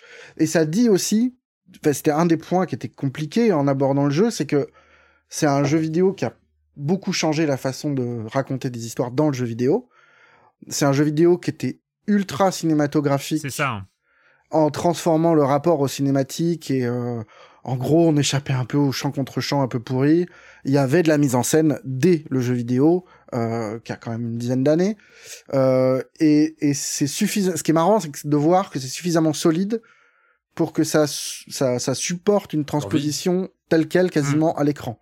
En revanche, là où on a tendance à étiqueter euh, The Last of Us comme euh, un gros film interactif et et, et, euh, enfin les gens qui n'aiment pas le jeu peuvent facilement taper dessus en appuyant là-dessus. On voit très bien que c'est en vrai que c'est pas c'est pas le cas, que toute la rythmique de Naughty Dog, elle marche plus en série. Parce que on est toujours sur des moments de pic euh, qui correspondent euh, à l'action du joueur et à des scènes d'action et à des, des retombées de tension où on va se nouer au personnage. Et ça, c'est pas possible d'adapter ça. Et c'est peut-être la chose qui m'a le plus frappé dans la série, c'est à quel point elle réussit à se démerder sans les scènes d'action. Sans le recours systématique aux scènes d'action qu'il y a dans le jeu, qui sont imposées par le jeu vidéo, et qui n'ont pas forcément le même sens euh, dans le cadre d'une narration de série, quoi. Bah oui. Mm. Et il y a tout un jeu très malin dans la façon de mettre en scène les lieux des, des, des moments qu'on connaît très très bien, tout en n'offrant pas aux joueurs ce qu'il attend. Enfin, aux, aux personnes qui connaissent The Last of Us, exactement ce qu'il attend. En gros, la série est vachement moins bourrine que le jeu, et c'est normal. Et c'est plutôt plaisant. Et, euh, et pour compenser ce truc-là, là encore, je vais je vais essayer de rester vague, mais et tu, tu, tu, en plus tu le pressentais toi dès le premier épisode, c'est que la série décentre un petit peu son attention. On est toujours sur euh, Ellie et Joël, évidemment, c'est le centre de The Last of Us, mais c'est l'occasion de créer des, des regards en fait, d'aller Mm. d'aller chercher ailleurs, d'aller regarder les autres personnages qui gravitent malin, autour ouais. d'eux et de créer des contes. Et ça donne lieu à des histoires qui sont euh, tu- qui sont pas dans le jeu ou, ou qui sont juste euh, approchées de loin dans le jeu, qui sont sup- qui sont parfois super belles. Enfin moi il y a vraiment des trucs, des moments où je trouve que ça ça enrichit euh, vraiment le, le récit et de façon touchante quoi. Et, Mm. et, et comme tu dis, le, la clé de voûte de la série, c'est c'est moins Joël pour le coup parce que c'est un rôle que quand même ultra classique et très carré. C'est Mm. Euh, Pedro Pascal est très bien en côté euh, vieux briscard un peu. euh, Enfin, qui a perdu toute illusion, et il a la petite voix rocailleuse qui va bien, il est, il est chouette, mais la clé c'est Ellie, quoi. Oui. Et, euh, et c'est d'autant plus problématique au départ que Ellie, elle a une tronche d'actrice, puisque c'est quand même méchamment pompé sur Ellen Page.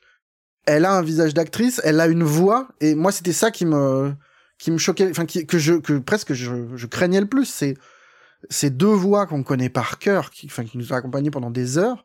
Comment c'était possible de les changer? Et en fait, on s'en fout. Euh, franchement, l'actrice euh, Be- Bella Ramsey est formidable. Ouais. Et il y a des moments, enfin, elle est vraiment ouais. capable de- d'être euh, à la fois très pétillante et drôle en, en- en peu de répliques et de vraiment de jouer, enfin, de, de- de toucher au cœur du personnage et de créer des petits moments de lien, de- de- d'aller chercher dans dans le fin fond de l'histoire et sans sans que le truc, parce qu'une série peut pas faire la même longueur qu'un jeu vidéo quand quand quand on essaye d'adapter un segment qui s'étale sur 4 heures en, en 20 minutes, bah, il n'y a pas les mêmes impératifs, il n'y a pas le même rapport. au- Mm. Et ça marche super bien. Et, et ce, qui est, ce qui est marrant, c'est que nous, en tant que joueurs, je sais pas si ça t'a fait pareil, mais en regardant notamment le, le- le- le premier épisode, je savais ce qui allait arriver, donc t'avais, moi j'avais une tension en plus peut-être d'un spectateur, on va dire, qui Ouais. ne connaît pas du tout l'univers.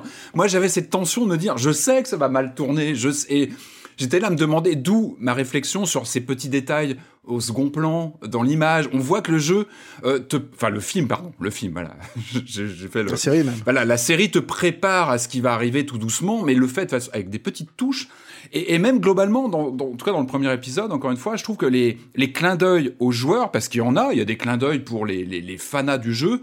C'est pas la grande tape de coude qu'on a souvent dans les adaptations. Eh, t'as vu, il y a. Mais non. bah, J'utiliserai pas le mot clin d'œil parce que justement, il n'y a pas un côté connivant Non, mais t'as la montre, t'as- plein de petits. euh, Non, mais il y a plein de choses. du jeu. Il y a, il y a plein, plein de choses tout le long de la Et série. c'est pas forcé. c'est- Mais c'est pas des clins d'œil, c'est c'est des évocations qui sont Hmm. laissées à, à- à- Mais oui, par contre, ça, on, on ne se détache jamais pendant toute la série de cette impression de ah ok, on est là, parce que entre les On épisodes, là, parfois il ouais. y a des ellipses et machin. Donc début d'épisode, tu Ah, passes une minute jeu. à te dire ok, on est à tel endroit. Là, si je me souviens ça, bien, l'épisode il va s'arrêter là. Et, Ouais. et tu arrives à tomber pile poil sur les bons trucs.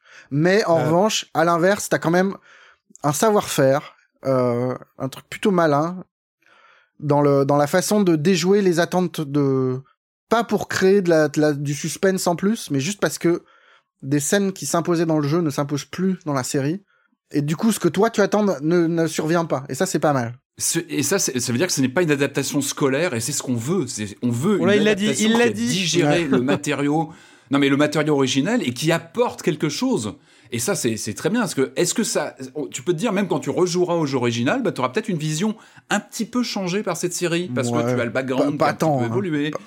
Non, mais ça, ça contribue au lore général de la, un de la personnage. franchise. il y a- moi, il y a le rapport à un personnage qui change un peu, qui s'enrichit, mais c'est pas non plus. euh, Ça va de où à où à peu près? Ça va jusqu'à la fin Ça couvre jeu. tout le jeu? Ouais. Ça couvre tout le jeu donc. ouais, saison 1 et euh, part 1. Vraiment. Moi, il y, a- il y a juste, euh, enfin, je vais pas le répéter, donc on va, on- je vais être très très court, mais euh, ce qui m'a, enfin, ce que j'ai trouvé vachement intéressant, c'est euh, les dilatations, contractions du temps par rapport au jeu. C'est-à-dire que on sait que le, un jeu, ça, dure euh, plus longtemps même qu'un film, et donc même, mais même qu'une série. Euh, et en fait, ce qui est rigolo, c'est là où la série contracte. Notamment, t'en as parlé, Marius, euh, les scènes d'action, les, moments de pure interactivité qu'il y a dans le jeu, mais les scènes de combat, donc là qui sont contractés dans, qui sont dans, dans la série, mais le moment, notamment cette introduction qui est particulièrement longue, qui fait, euh, je crois, on, on sort de l'intro du jeu au bout de 33 minutes. J'ai regardé le timer euh, au moment au moment où ça arrive. Euh, ce qui en fait une intro excessivement, presque excessivement longue euh, par rapport au setup du jeu. Or, c'est la, la, la remarque vraiment qu'on qu'on a partagée, mais c'est vrai qu'il y avait quelque chose d'incroyable dans le setup du jeu, dans cette même intro qu'on retrouvait dans le jeu, c'est qu'on prenait le contrôle de la gamine, et donc, et donc du coup, il y avait un lien qui était immédiat, direct et, euh, et indéfectible entre le joueur et ce personnage, ce qui fait que euh, dans, dans la construction de cette intro, ça donnait une puissance dramatique à ce qui se déroule absolument phénoménal. Et là, on voit bien que la série est Bah, obligée, ils sont obligés de délayer de et délayer, pas de délayer, dire- mais d'installer. Bah si, de Voilà. délayer pour dire regardez, elle est Ouais, importante. Exactement. Pour recréer ce lien, la série a besoin de beaucoup plus de Et temps. fonctionne. C'est bien fait, hein, c'est bien fait, et, je trouve ça. euh, et, et en plus, je suis entièrement d'accord avec toi, euh, Patrick. Il y a une tension supplémentaire en tant que joueur parce qu'on sait ce qui se passe. C'est- Et, et, mais, et je trouve que c'est c'est bien intégré. C'est-à-dire qu'ils ont juste intégré le fait, ok, on a une partie de notre public qui va qui sait euh, ce qui se passe. C'est on, on revient presque sur le débat des spoilers, c'est que quand c'est bien fait, finalement ça, ça ne change rien de savoir ce qui va se passer.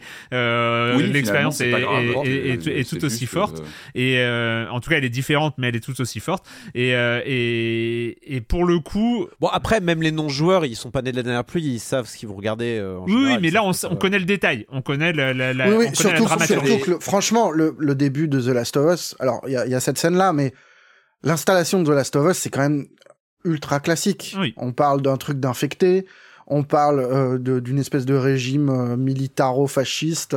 Enfin, c'est des trucs qu'on a vus 15 000 fois en film, en série.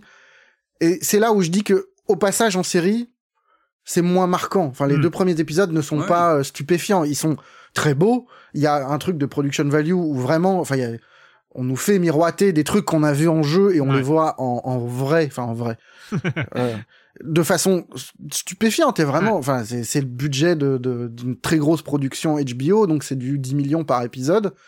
Donc ça envoie quoi. On Mm. n'est pas, Mm. on n'est pas devant trois trucs en carton pâte.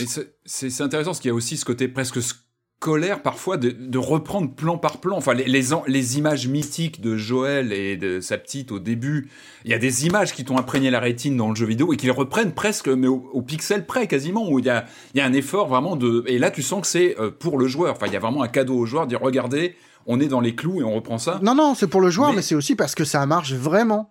Mm. Enfin, il y a des scènes, il y a des scènes du jeu qui sont, comme tu dis, emblématiques, mais qui Mm. tiennent aussi à une façon de mettre en scène le truc et Ouais. qu'il y a, il y a un et vrai talent aussi de ce côté-là, euh, du côté de Naughty Dog. Enfin, il y a un rythme qui, qui, qui, est impressionnant. Je voulais sur, sur le- l'épisode pilote, il y a un rythme, il n'y a pas une seconde de temps mort, en fait, ça, ça n'arrête pas.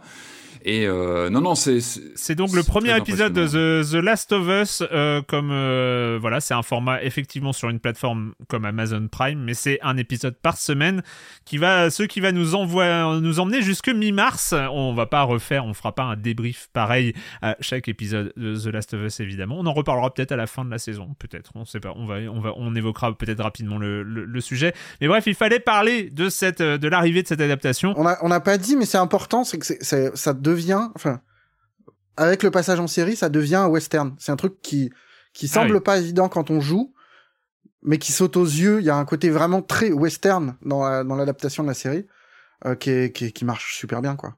Alors, pas western euh, avec chapeau et machin, mais c'est, c'est la nature profonde du récit, en fait. Ça, ça pouvait pas être un western dans le jeu, il y avait trop de, trop de bagarres. Vous pouvez évidemment retrouver The Last of Us sur Amazon Prime en France. Euh, on va continuer, on va continuer ce programme. euh, de ce programme de Silence on joue mais comme d'habitude eh ben on en est au moment où on a le plaisir l'immense plaisir de retrouver Jérémy Kletskin et sa chronique jeux de société salut Jérémy Salut Erwan, cette semaine j'ai joué à un jeu qui est sorti il y a quelques temps, mais je me suis dit qu'il fallait absolument que je vous en parle. Lui, il aurait pu faire partie de mon top 10 en 2021. Oui, il est sorti en juillet 2021. Son nom, Codex Naturalis, et tous ceux qui le connaissent se disent Bah oui Est-ce que vous connaissez Noé, qui est chez le même éditeur Bombix, dans cette même petite boîte en métal? Eh ben, Codex Naturalis n'a aucun rapport. Enfin, dans la boîte, c'est euh, un vrai jeu, et ça, ça surprend immédiatement parce qu'on n'a pas l'habitude de voir de tels jeux dans de si petites boîtes. On va trouver un petit plateau pour compter les points, des jetons en bois et surtout ben, des cartes qui font la moitié en taille de cartes à jouer. Alors ces cartes sont peut-être petites mais elles sont hyper quali et puis comme on va devoir les étaler devant nous sur la table, ben, c'est plutôt pas mal qu'elles soient pas trop grandes. Il y a en gros quatre catégories de cartes. Il y a les cartes mission, on va en ouvrir deux qui vont être communes à tous les joueurs et chaque joueur va pouvoir aussi en choisir une rien qu'à eux. Puis il y a les cartes ressources dans certains de leurs coins, on va trouver une illustration de ressources qu'on va pouvoir obtenir si on les pose. Et puis il y a les cartes dorures qui ressemblent aux cartes ressources mais qui elles peuvent rapporter des points. Mais évidemment il y a un mais, ces cartes dorures elles ont une condition de pose. Elles ont indiqué sur elles des combinaisons de ressources qui devront déjà avoir été posées de manière apparente. Et puis enfin il y a des cartes de départ qui comme les cartes ressources et les cartes dorures ont un recto et un verso. Au recto on va trouver des ressources illustrées dans les coins mais au verso les coins sont vides et les ressources sont illustrées au centre de la carte. Oui parce que quand on pose une carte on va juxtaposer le coin d'une autre carte qu'on aura posée dans un tour précédent et le couvrir donc et donc faire éventuellement disparaître une ressource ou un bonus qui apparaissait dessus mais comme on voulait créer ce pattern eh ben euh, il faut constamment se poser la question de quelle euh, ressource on va se priver peser le pour et le contre les cartes étant de quatre couleurs différentes certaines missions vous demanderont de créer des patterns d'autres d'obtenir des ressources spécifiques ou des bonus euh, c'est très malin c'est très sympa c'est très cérébral aussi hein. la boîte les illustrations les dorures sur les cartes c'est peut-être euh, l'un des plus beaux jeux du monde. Et là, je déconne pas dans cette catégorie de petites boîtes, de petits formats. Codex Naturalis, c'est une petite merveille. L'auteur Thomas Dupont, euh, l'illustrateur Maxime Morin, c'est chez Bombix, euh, de 2 à 4 joueurs pour des parties d'environ 25 minutes à partir de 7 ans. Il faut quand même passer le cap des 10 premières minutes avec toutes ces illustrations de prime abord, ça a l'air un petit peu fouillis. Mais dès qu'on a assimilé le truc, on se rend compte qu'il n'y a rien à retirer. Ce jeu, il rend fier les amateurs de jeux de plateau parce que quand on le fait découvrir à des novices, ils ont les yeux C'est ça, les jeux de plateau modernes. C'est profond, c'est beau, c'est simple, euh, c'est rapide. Mais ce qu'on va le plus retenir une fois qu'on aura beaucoup joué, ce sont les montées d'adrénaline. Vous voyez, moi aussi j'ai un cœur, moi aussi je m'émeus. Mais je sais que s'il y avait un sondage sur la bienveillance des chroniqueurs, j'arriverai en dernier. Et que même si Marius essaye de temps en temps de me doubler par la droite, je suis quand même considéré comme le salaud de la bande. Pourtant, ça fait plus de 25 ans que j'ai pas raté une élection dans deux pays et j'ai jamais voté à droite. Je ferai jamais rien pour améliorer ça, mais je vais laisser euh, de très belles chroniques de jeux de société à la postérité. euh, c'est ça le plus important. Bye bye. C'est drôle parce que c'est Oh. vrai. c'est drôle, c'est drôle parce que c'est. Merci Jérémy, merci Jérémy. J'a- J'adore les, les conclusions. On- C'est inattendu, Ça mais vient du cœur. Hein. ça vient du cœur. Euh, merci beaucoup Jérémy. À la semaine prochaine. Évidemment. Euh, je voulais m'excuser aussi par ailleurs parce que euh, j'avais pris euh, peu euh, de retard, euh, notamment en janvier, comme quoi, je sais, les entretiens, c'est pas mon seul retard. J'avais un peu de retard dans la mise en ligne des chroniques de Jérémy sur le flux de podcast Silence on joue, la chronique de jeu de société. Je rappelle quand même que vous pouvez retrouver ce flux euh, Silence on joue, la chronique de jeu de société dans toutes vos applications de podcast. Il s'agit d'un flux d'archives euh, de toutes les chroniques de Jérémy et il est aujourd'hui à jour. Voilà, j'avais un peu de retard, mais c'est rattrapé. Voilà maintenant. Euh, on va donc continuer. Et là maintenant, ça y est, on a arrêté le mode série télé parce que faut pas déconner. Ça y est, on parle de jeux vidéo dans Silence Voilà, euh. Corentin se réveille. oui, on l'avait un peu perdu, mais ça y est, il est de retour. Il Oh, est là. écoutez, euh, écoutez, j'ai fait. J'ai mis start à 6-2 dans Spelunky. C'était une bonne run, écoutez.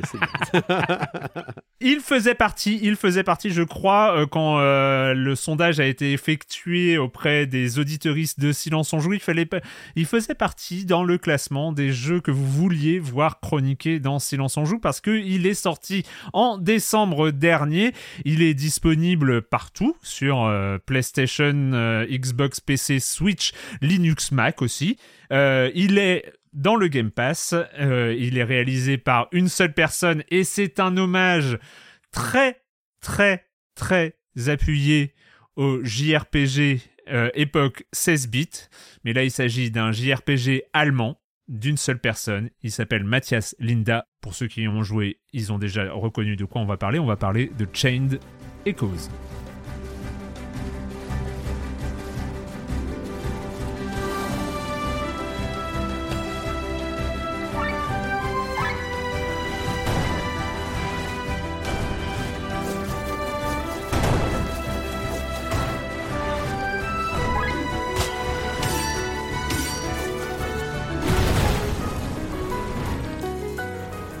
Chain Echoes, euh, donc euh, j'ai à peu près euh, tout résumé en introduction euh, sur on peut un. peut-être dire simplement, on peut peut-être dire simplement qu'il y a la musique qui a été faite par euh, Eddie Marianne Nucro. J'ai- C'est vrai, j'ai et pas, qu'elle est euh, importante. écorché son nom, mais voilà, il y a, il y a quand même, il y a au moins une autre personne sur le jeu, mais c'est vrai que les musiques, en les entendant, on se dit non, mais il a pas non plus fait Ouais, ces musiques, c'est pas ça. possible. C'est vrai. Chain Echoes du JRPG en pixels 16 bits pour le coup. Euh, Marius, tu, tu l'as approché, qu'est-ce que t'en as pensé? Bah écoute, le premier contact est plutôt sympatoche parce qu'il y a, un petit, euh, une petite façon de, se moquer des, points de départ du JRPG où on, arrive dans une maison, on se réveille, on sort de son lit et on va faire un truc et puis on se prend une baffe et en fait on, nous, demande de nous réveiller. Et notre petit héros, il se prend une baffe, il se réveille dans sur le navire d'un sur le navire volant d'une armada euh, qui s'apprête à partir en guerre, euh, des mercenaires qui sont sur le point de, de lancer une mission suicide.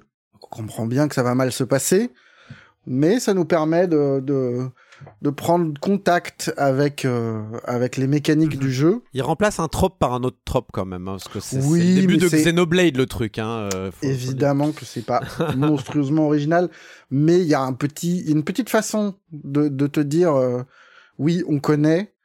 Et globalement, il y a tout, tout le jeu a un petit, un petit ton un petit peu impertinent, mais soft, quoi. Ouais. Une façon de jouer avec euh, les, les clichés de personnages euh, et, et en même temps de s'appuyer dessus, parce que finalement, c'est tout ça est très, très, très classique.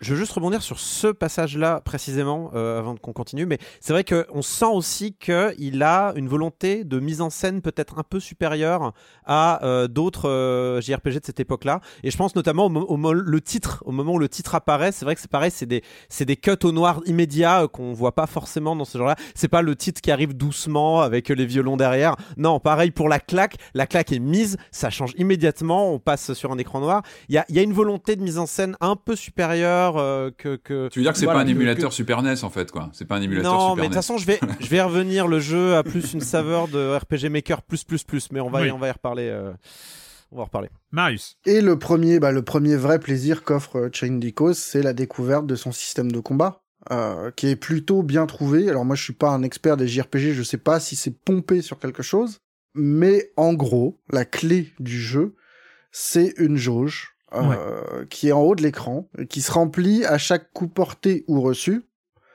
euh, jusqu'à atteindre une, euh, un espace qui est vert, euh, dans lequel tous les coups qu'on donne et toutes les, les, les gestes de défense ont des bonus.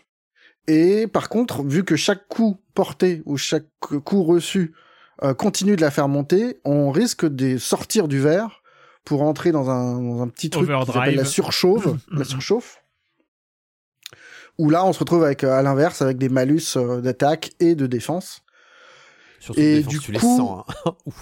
Au début, le truc est super simple euh, parce qu'il il suffit de, de mettre quelques coups, de, de, de faire un tout petit peu attention euh, pour faire redescendre la barre, soit en défendant, soit en suivant le petit indicateur qui est à gauche de cette barre, qui nous dit, en gros, il y a, il y a tout un jeu avec les coups imposés. Ouais.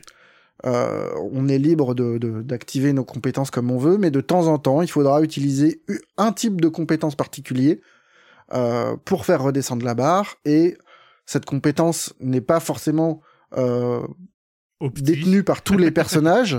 Et du coup, il faut, il faut faire, oui, par ailleurs.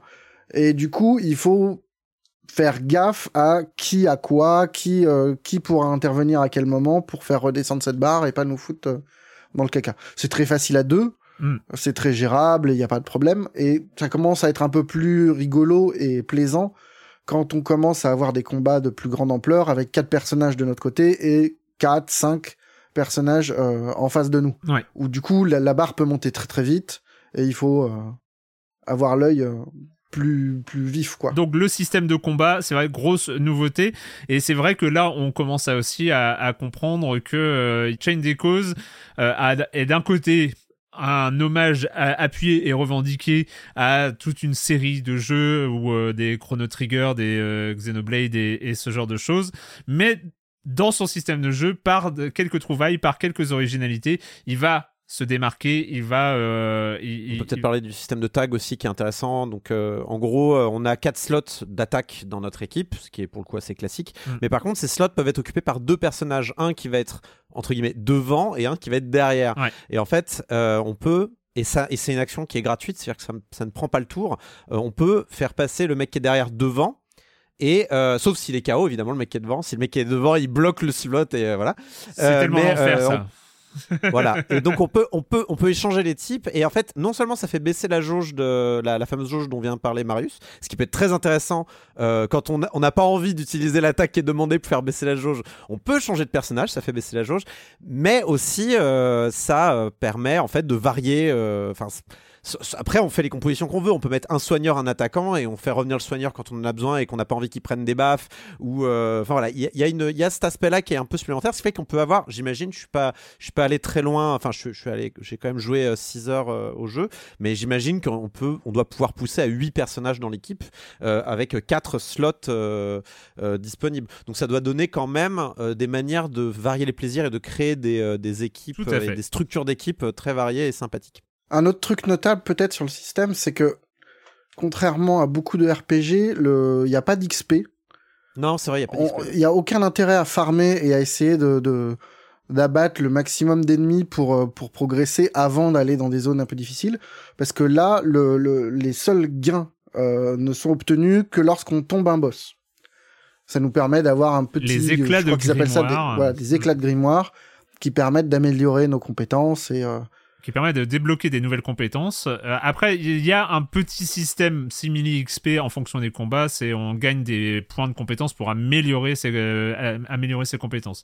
Mais de toute façon, C'est un jeu qui est, c'est un jeu qui est évidemment, enfin qui est, j'allais j'allais dire évidemment, mais effectivement c'est bon de le noter, qui n'est pas basé sur le farm, pas basé sur le grind. Il n'y a pas besoin de, euh, de, de faire monter ses personnages. Et globalement, après chaque combat, on récupère toute sa santé, on récupère toute Oui. sa mana. Ça c'est le must. Et du coup, Ouais. Ça, c'est bien. ça évite aussi, euh, ça, ça, ça encourage à être actif plutôt que passif, quoi. Bah, plutôt le qu'économiser toujours les ressources et. euh, Bah, c'est le must, ça dépend ce qu'on recherche dans un RPG. Moi, la Non, notion d'emmener son groupe hein, dans une notion un peu survivaliste à la Etrian Odyssey où il faut faire attention à chaque point de magie dépensé et compagnie, Ouais. c'est intéressant aussi. Là, autre, il se trouve que c'est pas euh, ce qui est c'est une recherché. approche. Oui, oui, oui, tout à fait, tout à fait. C'est un, c'est un, c'est un point de vue.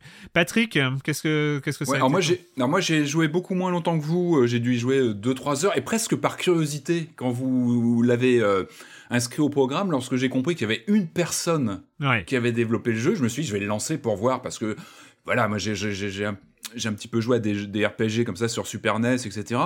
Moi, c'est ce qui me bluffe. Je suis complètement bluffé par cet effet d'échelle. Vous l'avez un petit peu évoqué tout à l'heure. Quand on sait qu'il y a une personne qui a travaillé sur ce jeu, il y a une ampleur de l'univers. On sent que voilà, il y a plein de petits détails. Ça, va bah de, du scope, du scénario. On sent qu'il y a un côté épique d'entrée. On sent que le jeu il veut envoyer beaucoup du lourd. Et c'est impressionnant de se dire que c'est une personne qui a créé tout ça. Et ça va jusqu'aux petits détails. C'est tout bête, mais sur euh, dans cet exercice de style, parce que c'est un exercice de style, hein, le, le, JRPG like euh, un peu rétro. Je trouve qu'il est très bien fini, même visuellement. Il y a plein de petits détails. Les, euh, pousses d'herbe qui bougent lorsqu'on passe. il y a plein de petits détails qu'il faut qu'on voit qu'il y a un, souci de, finition qui est assez incroyable en dehors de toutes ces mécaniques de gameplay, de, combat qui sont déjà vues mais qui sont très très bien intégrées. Et, et, et j'arrêtais pas dans les 2-3 heures que j'ai fait de me dire mais c'est une personne seule qui a fait tout ça, c'est monumental. Et moi, il y a des images qui me restent de, de fond. Dès le début, en fait, quand on est euh, euh, sur les hauteurs là de, de, la ville, où on peut, avec le stick droit, j'ai joué au stick à ce jeu-là, euh, le stick droit, on peut bouger la caméra. C'est tout bête, ça, ça fait partie de ces, de ces, jeux où un peu comme un, oui, un, un, un, twin stick shooter, c'est pas du tout le cas, mais là, on peut bouger la caméra autour de soi avec le, le stick droit, et on voit, on voit une sorte de on voit au très loin le paysage de la ville qui bouge avec des, des comme, comme des, des panoramas, des décollages, ou... ouais. oui, voilà, ouais, du parallaxe euh, différencié, et c'est incroyable. Et de se dire que c'est une, moi je suis bluffé. Ouais. Bah, je trouve quand même, je trouve quand même. Alors, sur l'aspect technique des choses, donc en effet, il y a l'aspect graphique. Euh, le jeu est léché, mais il est léché, il est léché, il est presque un peu trop léché. Je, je le trouve pas, je trouve pas que la DA soit se démarque particulièrement non plus. C'est-à-dire que tout est beau, presque trop beau. En fait, c'est, un peu le, le, le, le, RPG 16 bits tel qu'on s'en souvient de l'époque euh, qu'on referait aujourd'hui. Tu vois ce que je veux dire? C'est, une espèce de, de rêve d'enfance qui est recréé comme ça, euh, mais du coup qui est pas très original. C'est-à-dire que j'ai vraiment le sentiment d'avoir déjà vu cet univers-là. C'est un jeu, j'ai l'impression d'y avoir hein. déjà joué et que j'ai pas forcément su. Bah, c'est le but, mais du coup, il y a aussi toute une notion de il y a un peu un côté fan game moi qui me qui me qui me saute un peu au nez c'est-à-dire que on lance le jeu euh, on voit les personnages et on se dit ces personnages là je les ai déjà vus c'est cette histoire là je l'ai déjà vu et puis Elle, et puis tu de... sens que et puis tu sens que tu sens que l'univers, c'est Xenoblade, tu sens que c'est Xenoblade à donf, il a adoré Xenoblade. Alors là, on parle en plus même pas d'un RPG 16 bits quand je parle de Xenoblade. Mais c'est vrai que à chaque fois je fais ah oui ça c'est tel jeu. Ah oui ça c'est FF6 ah oui ça c'est Breath of the machin. Et alors du et puis après tu continues de jouer et puis tu te rends compte que le mec il a une histoire mais tellement grosse à raconter qu'il en oublie dans il en, il en oublie de, de, de, le rythmer en fait. Et du coup on te balance une quantité d'informations tellement gigantesque à la figure dès le départ que moi je vous avoue que j'étais un peu euh, un, c'est un peu l'overdose dès le départ. En surtout que habituellement même si, même s'il y a quand même un effort que tu le disais il y a un effort de mise en scène et une façon de oui. mettre en scène la constitution du groupe qui est plutôt sympa. Mais c'est vrai oui. que dès qu'on te balance un pavé de texte, qu'on te dit ah tiens voilà l'histoire de ces des 300 ans des trois des trois peuples qui se combattent machin, à un moment t'es juste oui, là, tu bon. Ok, ils se battent. Trop et alors Attendez, je vais prendre des notes. Il faut que je prenne des notes. Ouais, ouais. Vraiment trop de trucs. On te donne des et, et, et les, les personnages arrivent avec un avec une backstory beaucoup trop riche, beaucoup trop riche trop vite. Alors elle c'est une princesse qui vient du nord, elle est descendue euh, parce qu'en fait elle en avait marre de vivre dans son château. Du coup elle est descendue avec son son garde du corps qui la protège, mais du coup elle est en elle est, elle est qui est aussi son ami d'enfance, elle est sous couverture machin. Et toi t'es en mode yo je vous connais pas lâchez-moi lâchez-moi et du coup j'ai j'ai une incapacité et c'est dommage euh, j'ai une incapacité assez euh, latente à m'attacher au personnage. Oui. Je m'en fous un peu de ce qui Clairement. va leur arriver. Je suis désolé euh, pour ces pauvres personnages qui ont l'air écrits, réfléchis et compagnie. Mais je pense que dans les RPG, surtout dans ces RPG-là qui, qui, mettent du temps à se mettre en place, c'est important d'y aller doucement et te balancer six personnages jouables au bout d'une heure et demie. C'est beau, c'est, c'est, c'est quatre personnages jouables de trop. Tu vois ce que je veux dire? Ouais. C'est-à-dire que Xenoblade et compagnie, bah, tu joues qu'avec les deux premiers personnages. On t'en met trois au début, on t'en retire un, puis après, tu restes à deux personnages pendant un moment. Ce qui permet de, de, de, de, de les connaître un peu mieux, de voir comment ils fonctionnent, d'apprendre leur système de jeu. Parce et d'apprécier d'apprécier quand tu en as d'autres et d'apprécier quand Voilà. l'équipe se renforce aussi. C'est de. et, oui. et composer tes équipes comme ça doucement et dire ah est-ce que je vais rajouter ce soigneur là immédiatement on te balance alors un soigneur qui en même temps tape tout le monde vite, on te ba- on te donne alors elle elle a au zéro défense mais elle fait de la magie de bâtard machin. avec ce Google Trad, Ah avec ce Google Trad incroyable de la grande balançoire. C'est, euh, c'est, la- l'attaque de la grande balançoire, elle est, elle est incroyable. Moi, Alors, je, les je dialogues- je suis fan. les dialogues sont bien traduits mais pas du tout tout ce qui est lié au système de jeu ça m'a fait repasser en anglais. Je veux dire que vraiment, il y avait des mauvaises traductions. Great euh, swing. de- de- Ouais, voilà, c'est- pour la ce genre de truc, ou même le com- enfin, compétence qui, qui est réduit en comps. Enfin, voilà. Alors tu dis c'est du détail, mais le problème c'est qu'il y a vraiment il y, a- il y a des moments où je ne comprenais pas les règles du jeu et du coup je suis passé en anglais, je fais ah d'accord, je comprends mieux. D'autant que le jeu aussi, euh, encore une fois au-delà de toutes les qualités qu'il peut avoir, c'est-à-dire que c'est un jeu, c'est un RPG riche. C'est-à-dire que moi si je vais pas le continuer, c'est pas pour ces défauts-là. Si je vais pas le continuer, c'est parce que c'est trop riche. Je ne suis plus adolescent, je ne joue plus à ces jeux-là. Euh, désolé, j'ai plus le temps de me plonger dans ces trucs-là. euh, mais si ça vous plaît, tant mieux. Juste, je préviens, euh, c'est- c'est c'est 30 heures à dépenser dans des systèmes de jeu et compagnie. Mais cela étant, ce que ce qu'on décrit là au niveau de la traduction euh, un peu euh, qui pêche au niveau des, des- menus, des, statistiques et compagnie, en fait c'est un défaut plus général.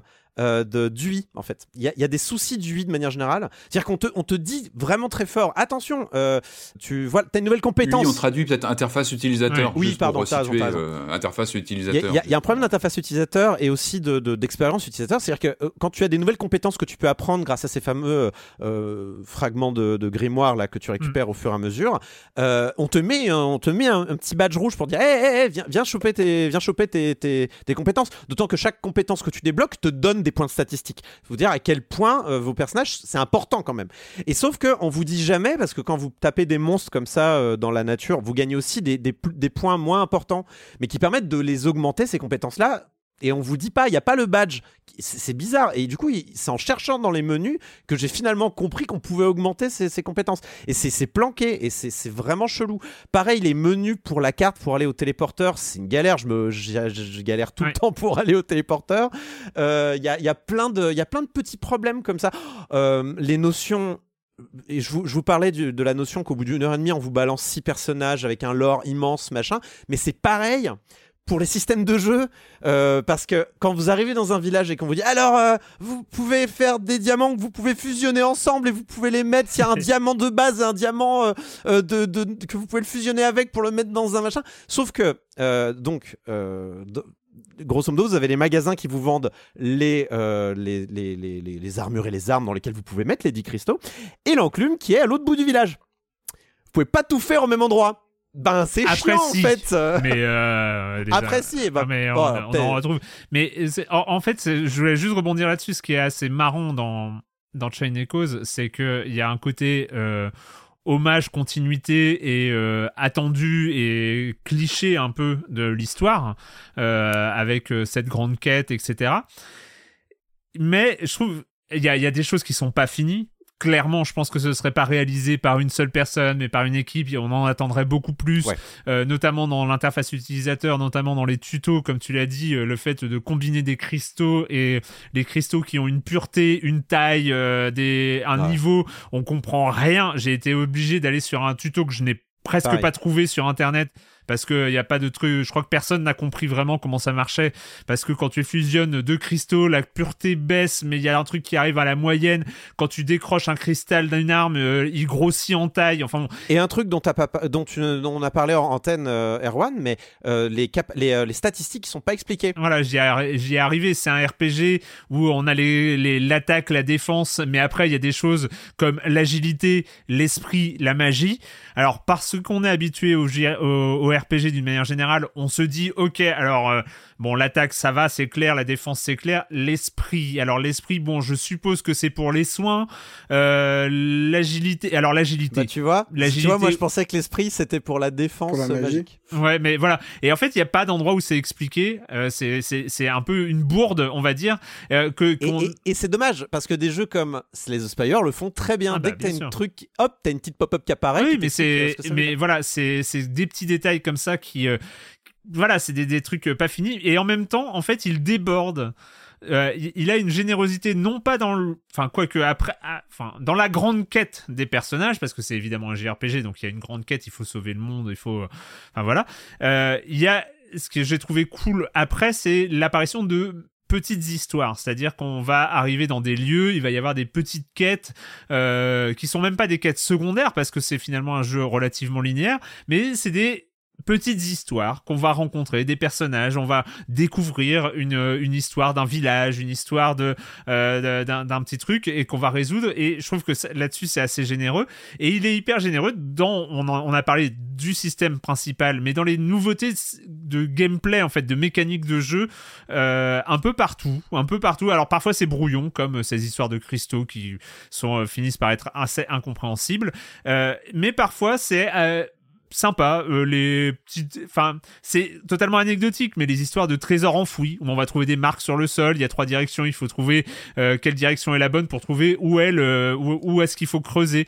Euh, il y a comme ça des petits systèmes qui sont sympathiques comme le, le, le truc de Chained d'où vient le nom du jeu. C'est euh, on parlait des succès finalement c'est des succès intégrés euh, dans dans Chain Echo. Il y a des succès dans Chain Echo mais euh, c'est des succès intégrés au jeu c'est-à-dire que on Ouais, a bah, comme ça a une map de euh, de de missions secondaires euh, qui est créée et qui va créer une chaîne de succès. Et plus la, chaîne de succès est longue euh, bah euh, ça plus ça va nous apporter des avantages. Et comme ça il y a plein de petites idées piochées à droite à gauche ce qui fait qu'au final on a l'impression de jouer à un jeu comme tu l'as dit Corentin un jeu qu'on a déjà joué avec un design tu l'as évoqué tout à l'heure mais tu vas peut-être y revenir un design RPG Maker qui est très prononcé parce que RPG Maker c'est ce moteur de jeu assez accessible qui permet de créer des des, des jeux à format JRPG finalement Et par ailleurs, et c'est pas c'est pas un jugement en fait d'excellents jeux sous RPG Maker.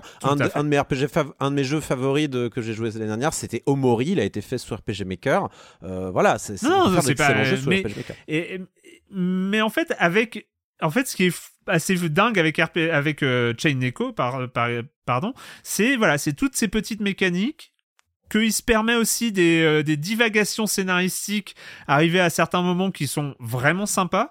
Et, euh, et après, je suis entièrement d'accord, il y a des maladresses. Il est blindé de ma- en fait, hum, il est blindé de maladresses, mais je, je peux pas m'empêcher de trouver ces maladresses presque touchantes euh, Bah oui, par rapport à l'échelle du projet euh, Je, qu'il a. je pense, moi, à mon, à mon avis, j'ai j'ai pas creusé, mais à mon avis, les coulisses du développement doivent être passionnantes. Je, je sais pas s'il y a eu des interviews du développeur solo ou quasi solo. Mm.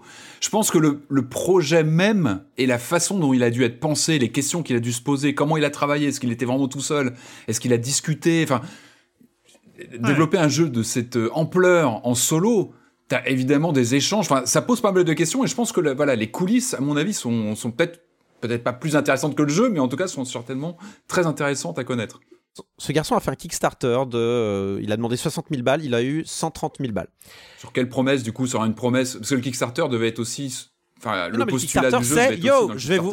Le, le Kickstarter, c'est yo, je vais vous faire un RPG des, euh, des années 90. Enfin, c'est c'est Ouais. littéralement. Oui, c'est ça, voilà, la, la promesse que lui, son nom n'était pas connu, il s'est pas vendu sur un nom. J'imagine que c'est vendu sur une promesse, un postulat de jeu rétro. Non, mais euh, le côté, le côté nostalgique, ça marche bien, et c'est vrai que. Soyons honnêtes, Kickstarter est fait pour ça et c'est pas un problème. Moi, je suis franchement faites vos jeux. Et de toute façon, on va parler de ton jeu à peu près, Patrick, qui est aussi un petit peu un hommage. Je veux dire, Bien normalement, sûr, il faut bah, pas. c'est voilà. c'est plutôt une bonne chose. Euh, mais, mais, mais ce que je veux dire par là, c'est que euh, du, du coup, Chain des causes a, a les défauts de ses qualités. C'est-à-dire que c'est un jeu de fan, c'est un jeu de mec passionné, c'est un mec qui est, qui est trop passionné euh, dans les RPG de cette époque-là et qui va avec une telle fougue que moi, il me brûle un petit peu les doigts quand je le prends.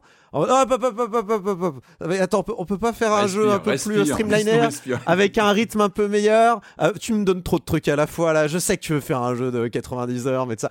Mais et, du coup du coup ça va avec l'aspect un peu RPG Maker. Ça va avec le fait qu'on balance plein de plein de petites plein de petits euh, de, de petites nouvelles nouveautés d'un point de vue de- du système que seuls les experts en fait seuls les autres fans ceux qui vont accueillir ça avec une, une joie intense vont apprécier. Du coup moi je vois pas vraiment ça comme de réels défauts ou des défauts sur lesquels je vais taper très fort. Mais par contre je mets un énorme trigger warning entre guillemets sur le jeu en disant attention c'est un jeu de c'est un jeu d'experts quoi. C'est un jeu de fans pour les c'est un jeu de, Alors- fans de, de RPG pour les fans de RPG quoi. Après, je trouve qu'il y a aussi des choses qu'il a. euh, Enfin, je sais pas si on dit améliorer, mais euh, je trouve que pour un JRPG, parce que c'est ce que c'est. Je trouve que il, y a. Alors, tu dis il y a un problème de rythme. Il y a un problème de rythme au départ sur les deux, trois premières heures, clairement. Euh, Euh, je dirais pas un problème de rythme. Non, je- le non, rythme, mais un je problème d'installation. Mais il y a un problème de, il y a un effet Kouglof, quoi. Ouais, un, un problème d'installation narrative. Après, je trouve que le rythme s'améliore vraiment, que je trouve que et même il est plutôt rapide, c'est-à-dire que les zones sont grandes mais assez dirigistes et on, avance vite. Je trouve qu'on avance vite dans le scénario. Euh, il y a des choses, par exemple, les zones sont pas blindées euh, de euh, de combats random. Euh, on voit les ennemis euh, sur la carte, etc. Il y a des, il y a plein de JRPG qui l'ont fait avant, mais on voit les ennemis sur la carte euh, quand on va les affronter. C'est pas des, il y a, il y a pas un moment fan- façon Final Fantasy où euh, le truc, le combat pop, euh, le combat. Ouais, puis il repop pas à l'infini. enfin. Ça repop pas à l'infini. Il y a pas énormément.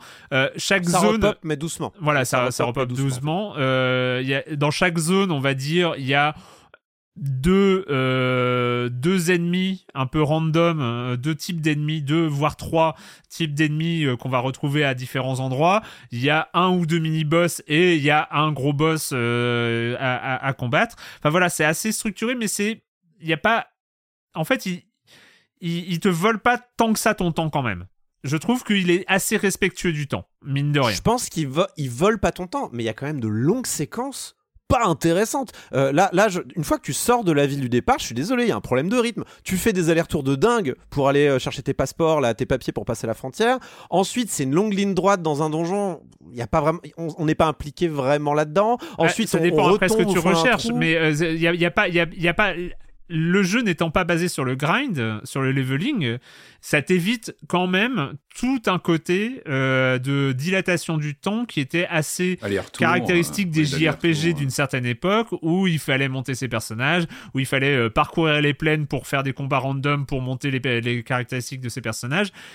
Il n'utilise pas trop ça, je trouve. C'est Ouais, mais il y a quand même, enfin, les, les allers-retours que tu fais au début là, enfin, alors, et encore une fois, moi je parle que de, de en fonction des, des 6 heures que j'ai faites. Euh, c'est, tu, tu passes d'une plaine à une mine, à une grotte, à une plaine, à une grotte. Enfin, Oui, t'es- évidemment. Ugh. évidemment. Mais, mais, mais, mais ça, c'est, un- mais ça pour le coup, c'est des problèmes que t'as dans les RPG. Oui. ça, c'est pas, c'est pas quelque chose, je lui en veux quoi, particulièrement pour ce truc-là. Mais le truc, c'est qu'on a déjà vu aussi d'autres RPG qui ont réussi à ne pas reproduire Oui. ces écueils-là. Et toi qui as joué plus, Erwan, le système de combat, il tient sur la durée, il se... Je trouve, je Parce trouve. qu'il est pas appelé à s'enrichir, a priori. Euh, il est à Il y a les armures là, les armures volantes. Oui, Ouais, alors je suis pas arrivé. Je suis pas arrivé euh, au, au moment où je je sais pas si euh, je sais pas quand qui comment pourquoi je ne suis pas encore arrivé au, au moment où on aura des armures célestes euh, qui sont euh, entreaperçues au début du jeu. Mais non non ouais il va il va sans doute s'enrichir. Il y a d'autres personnages qui vont rejoindre. Enfin voilà il y a les six personnages de base et il y en a d'autres après et et et voilà mais je trouve qu'il tient la route. En tout cas, je trouve qu'il n'y a pas. Il tient la euh, route. ouais, il y a, il y a, qualitatif, il y a du euh, défi. Il y a du défi sur certains combats. Euh, Il y a des, des, des combats de boss qui sont des combats de boss. Donc c'est cool. Et, euh, et, et voilà. Donc, Mais de toute façon, je sais, je sais même pas pourquoi on parle de jeu entre guillemets. C'est faux, il faut en parler, hein, c'est pas la question. mais En fait, en fait, on a on n'a pas besoin de vous dire ce qu'on pense du jeu. Vous savez déjà si vous allez l'aimer. Vous voyez ce que je veux dire? C'est-à-dire que un- si vous êtes fan des RPG à l'ancienne, que vous, allez, vous avez envie de vous refaire un, un, un- un JRPG 16 bits, allez-y. Franchement, vous allez Ouais. kiffer. Vous allez pas, vous allez aller outre les défauts classiques de- des jeux de cette époque-là, avec les petits twists de nouveautés euh, dignes d'un jeu indépendant de 2023. Euh, J'ai failli dire 2, mais oui, Bah, 2023. c'est de 2022 Euh, en l'occurrence. Alors, mais- bien mince. Ah bah, zut. Ah, non, j'ai tout foiré. Ouais, On bref. reprend toute Mais- la mais vous- critique depuis le début. Allez, on reprend tout. Mais bon, vous, vous le savez si vous allez aimer ce jeu-là. Vous le savez déjà. Et, et si euh, vous. Enfin, moi, je sais que je vais pas le continuer, mais c'est pas rédhibitoire. C'est-à-dire que. Alors moi je le Voilà. savais pas. hein. Moi pour le coup personnellement je le savais pas parce que euh, les- le dernier, enfin j'ai fait les, JRPG que j'ai fini euh, c'est euh, un ou deux Final Fantasy et trois ou quatre Dragon Quest et à peu près c'est tout dans les et donc je savais pas et franchement je suis un peu j'ai très vachement apprécié le- l'expérience. Bref ça s'appelle Chain C'est disponible à 25 euros sur PlayStation, Switch, PC, Linux, Mac. Euh, il est disponible par ailleurs sur le Game Pass euh, de Microsoft. Euh, on a un programme chargé pour la suite, mais on va essayer évidemment, comme promis, d'aller très vite. Mais comme d'habitude, s'il y a de la pub, c'est maintenant. Ready to pop the question? The jewelers at BlueNile.com have got sparkle down to a science with beautiful lab grown diamonds worthy of your most brilliant moments. Their lab grown diamonds are independently graded and guaranteed identical to natural diamonds, and they're ready to ship to your door. Go to BlueNile.com and use promo code LISTEN to get $50 off your purchase of $500 or more. That's code LISTEN at BlueNile.com for $50 off. BlueNile.com code LISTEN. On va reprendre. On va reprendre euh, le programme avant, mais avant la minute culturelle, en, dans la pause, parce que oui, on fait des pauses. C'était la pause publicitaire, mais nous aussi on fait des pauses. Tu faisais une petite remarque, Corentin. Oui, juste une remarque. Euh, le, le jeu est pas sous RPG Maker, il est sous Unity. Euh, ça, la discussion qu'on a eue tout à l'heure laissait entendre que euh, on pensait que le jeu était sous RPG Maker. Le jeu est sous Unity, mais il avait la saveur d'un jeu Tout à RPG fait. Maker. C'était juste ça. C'était une petite euh, précision. Euh, une vu, le- vu notre programme, comme la semaine dernière, une minute culturelle un peu express. Il y a eu deux, c'est une petite série de deux questions. Euh, la première est plutôt simple, euh, la deuxième l'est moins, mais elles sont, elles s'enchaînent très très bien les deux. Euh, on commence avec celle de Cordyceps qui demande quel fut le premier jeu PlayStation à dépasser les 10 millions d'unités vendues? Ta, ta, ta, Crash ta. Bandicoot. Gran Turismo Wipeout. Bravo, bravo Patrick. Joué. On comptait, euh, je comptais. Oui, Gran Turismo est le premier jeu PlayStation, la première PlayStation à passer les 10 millions de ventes et du coup Aero rebondit. À propos de Gran Turismo, Gran Turismo 2 est sorti avec une feature très particulière, une feature impossible à copier dans le sens si on copiait la galette. Quelle est cette feature? Il était sur deux CD, si j'ai pas de bêtises. C'est pas lié à ça, il me semble. Je- si dis pas de je ne sais pas. Non, C'est pas lié à ça. J'ai un doute. Ouais, j'ai un doute. Non, c'est pas ça. Mais c'est que Euh, si on faisait une version pirate, on perdait cette feature. Voilà, en gros. Il n'y a pas une histoire avec la carte mémoire où il inscrivait des choses sur la carte mémoire, non Où il, il, faisait- il créait pas une empreinte sur la carte mémoire qui. Nope. Non euh, ah. Quand le CD, quand le CD tourne, il y a un truc qui apparaît sur le CD. Ça aurait été possible, ça aurait été une très bonne idée, mais non. C'est euh, franchement, si vous savez pas, vous avez peu de chances de trouver, mais je vous laisse chercher encore un petit peu. Mais euh, peut-être que ça va te revenir, Patrick, parce que c'est un petit, c'est un truc que tu Ça as, me dit quelque chose. hein. Ça me dit C'est lié à quelque quelque chose qui était livré avec le jeu? Qui était Et sur le CD, qui était sur le CD. C'était sur le CD parce que quand on le copie, on perd ça, mais c'était sur le CD physiquement. Su- Gravé sur le CD euh, physique, peut-être Sur l'imprim- l'impression du CD Il faisait euh, le bruit ma- euh, d'un moteur quand il tournait euh, le CD. Et, que- pas. et quelque part, quelque part, tu t'approches, euh, Corentin. Ah, mince. quelque part, tu Donc t'approches. c'est lié physiquement au CD. C'est lié Ouais, physiquement au CD en fait. C'est lié physiquement. Euh, au CD. Alors. Il était. euh, Tu pouvais, tu pouvais remplacer euh, un pneu crevé par le CD sur ta voiture. Tu et pouvais t'approches tellement, tu t'approches tellement de la vraie réponse que c'en est marrant. Je vais vous donner la vraie réponse. Il pouvait faire office de cric. Quand on grattait le logo sur le CD, ça sentait le pneu. Mais non Mais pourquoi gratter le Non, logo c'est faux, c'est interdit de faire ça, c'est pas possible. Quand on grattait, ça sentait la gomme brûlée, pour être exact. C'est-à-dire comme euh, quand on fait un départ arrêté euh, sur euh, avec, avec une voiture, quand on fait euh, Ah oui. déraper les Ah, pneus, ça, Donc, le logo. Et c'était volontaire du coup, c'était volontaire. Donc c'était un, un second jeu en odorama. Il faut se rappeler que le Leisure Suit Larry, je ne sais plus combien, euh, avait un carton de de- de- de- d'éléments à gratter comme ça. Et pour bah là, a- là c'était sur Et le donc, sur le logo sur le CD, il y avait l'odeur de. alors je ne sais pas si c'est génial ou stupide, je, je sais pas trop, mais je trouve ça incroyable. Enfin, c'est- assez stupide. Par contre, comment. Alors, la vraie question, c'est comment on vieillit ces CD avec le temps? Parce que est-ce que ce composant chimique euh, a bien duré le temps? Ça, demander brûler le CD et Ouais. effacer les données. Peut-être, non mais Eh bien, tu peux te poser la question sur le long terme. hein. On est euh, 50 Tout ans après. Comment sont ces CD aujourd'hui? On pose la question aux auditeurs qui ont un Grand Turismo 2 en boîte. Allez, checker. Triste nouvelle aussi, on pourra pas commenter euh, la sortie de Gran Turismo, le film, qui sort en, Oh. en août, malheureusement. On est, on triste. On est triste. On va continuer, euh, on va continuer, on va terminer euh, rapidement avec trois jeux. Je sais que c'est le, le, le- le challenge est, est assez élevé, mais on va Ah essayer mais chapeau là pour la dernière, chapeau, chapeau pour l'anecdote, elle, elle est très bien, j'adore, vraiment. Ouais, alors vous pouvez retrouver évidemment euh, salon, euh, le salon, grand salon DevTest avec plein de jeux toute la journée, tous les jours de la semaine. Il y a plein de défis euh, sur euh, que ce soit sur des captures d'écran et des minutes culturelles, voire même des sons. Ça existe aussi, c'est sur le Discord de Et Silence on Joue. dites-nous, dites-nous si vous vous pr- euh, précipitez sur votre Gran Turismo 2 chez vous et si vous allez vérifier s'il y a encore l'odeur. Dites-nous, tenez-nous Ouais, au courant. ouais, c'est ouais, fabuleux. ouais. Alors, dites-nous si vous avez un Grand Turismo 2 chez vous, et je serais curieux de savoir euh, si, si vous êtes plus de 1. Ouais, on va voir. Euh, on va donc terminer avec euh, les jeux vidéo et on va commencer avec une histoire de Manchot qui fait de la boxe et qui fait du match 3 en même temps. On continue sur les jeux allemands, hein, euh, c'est un peu dans la Ah ouais continuité de Chain des Causes. C'est un, un jeu de Shinen, du studio Shinen et ça s'appelle The Punchwin.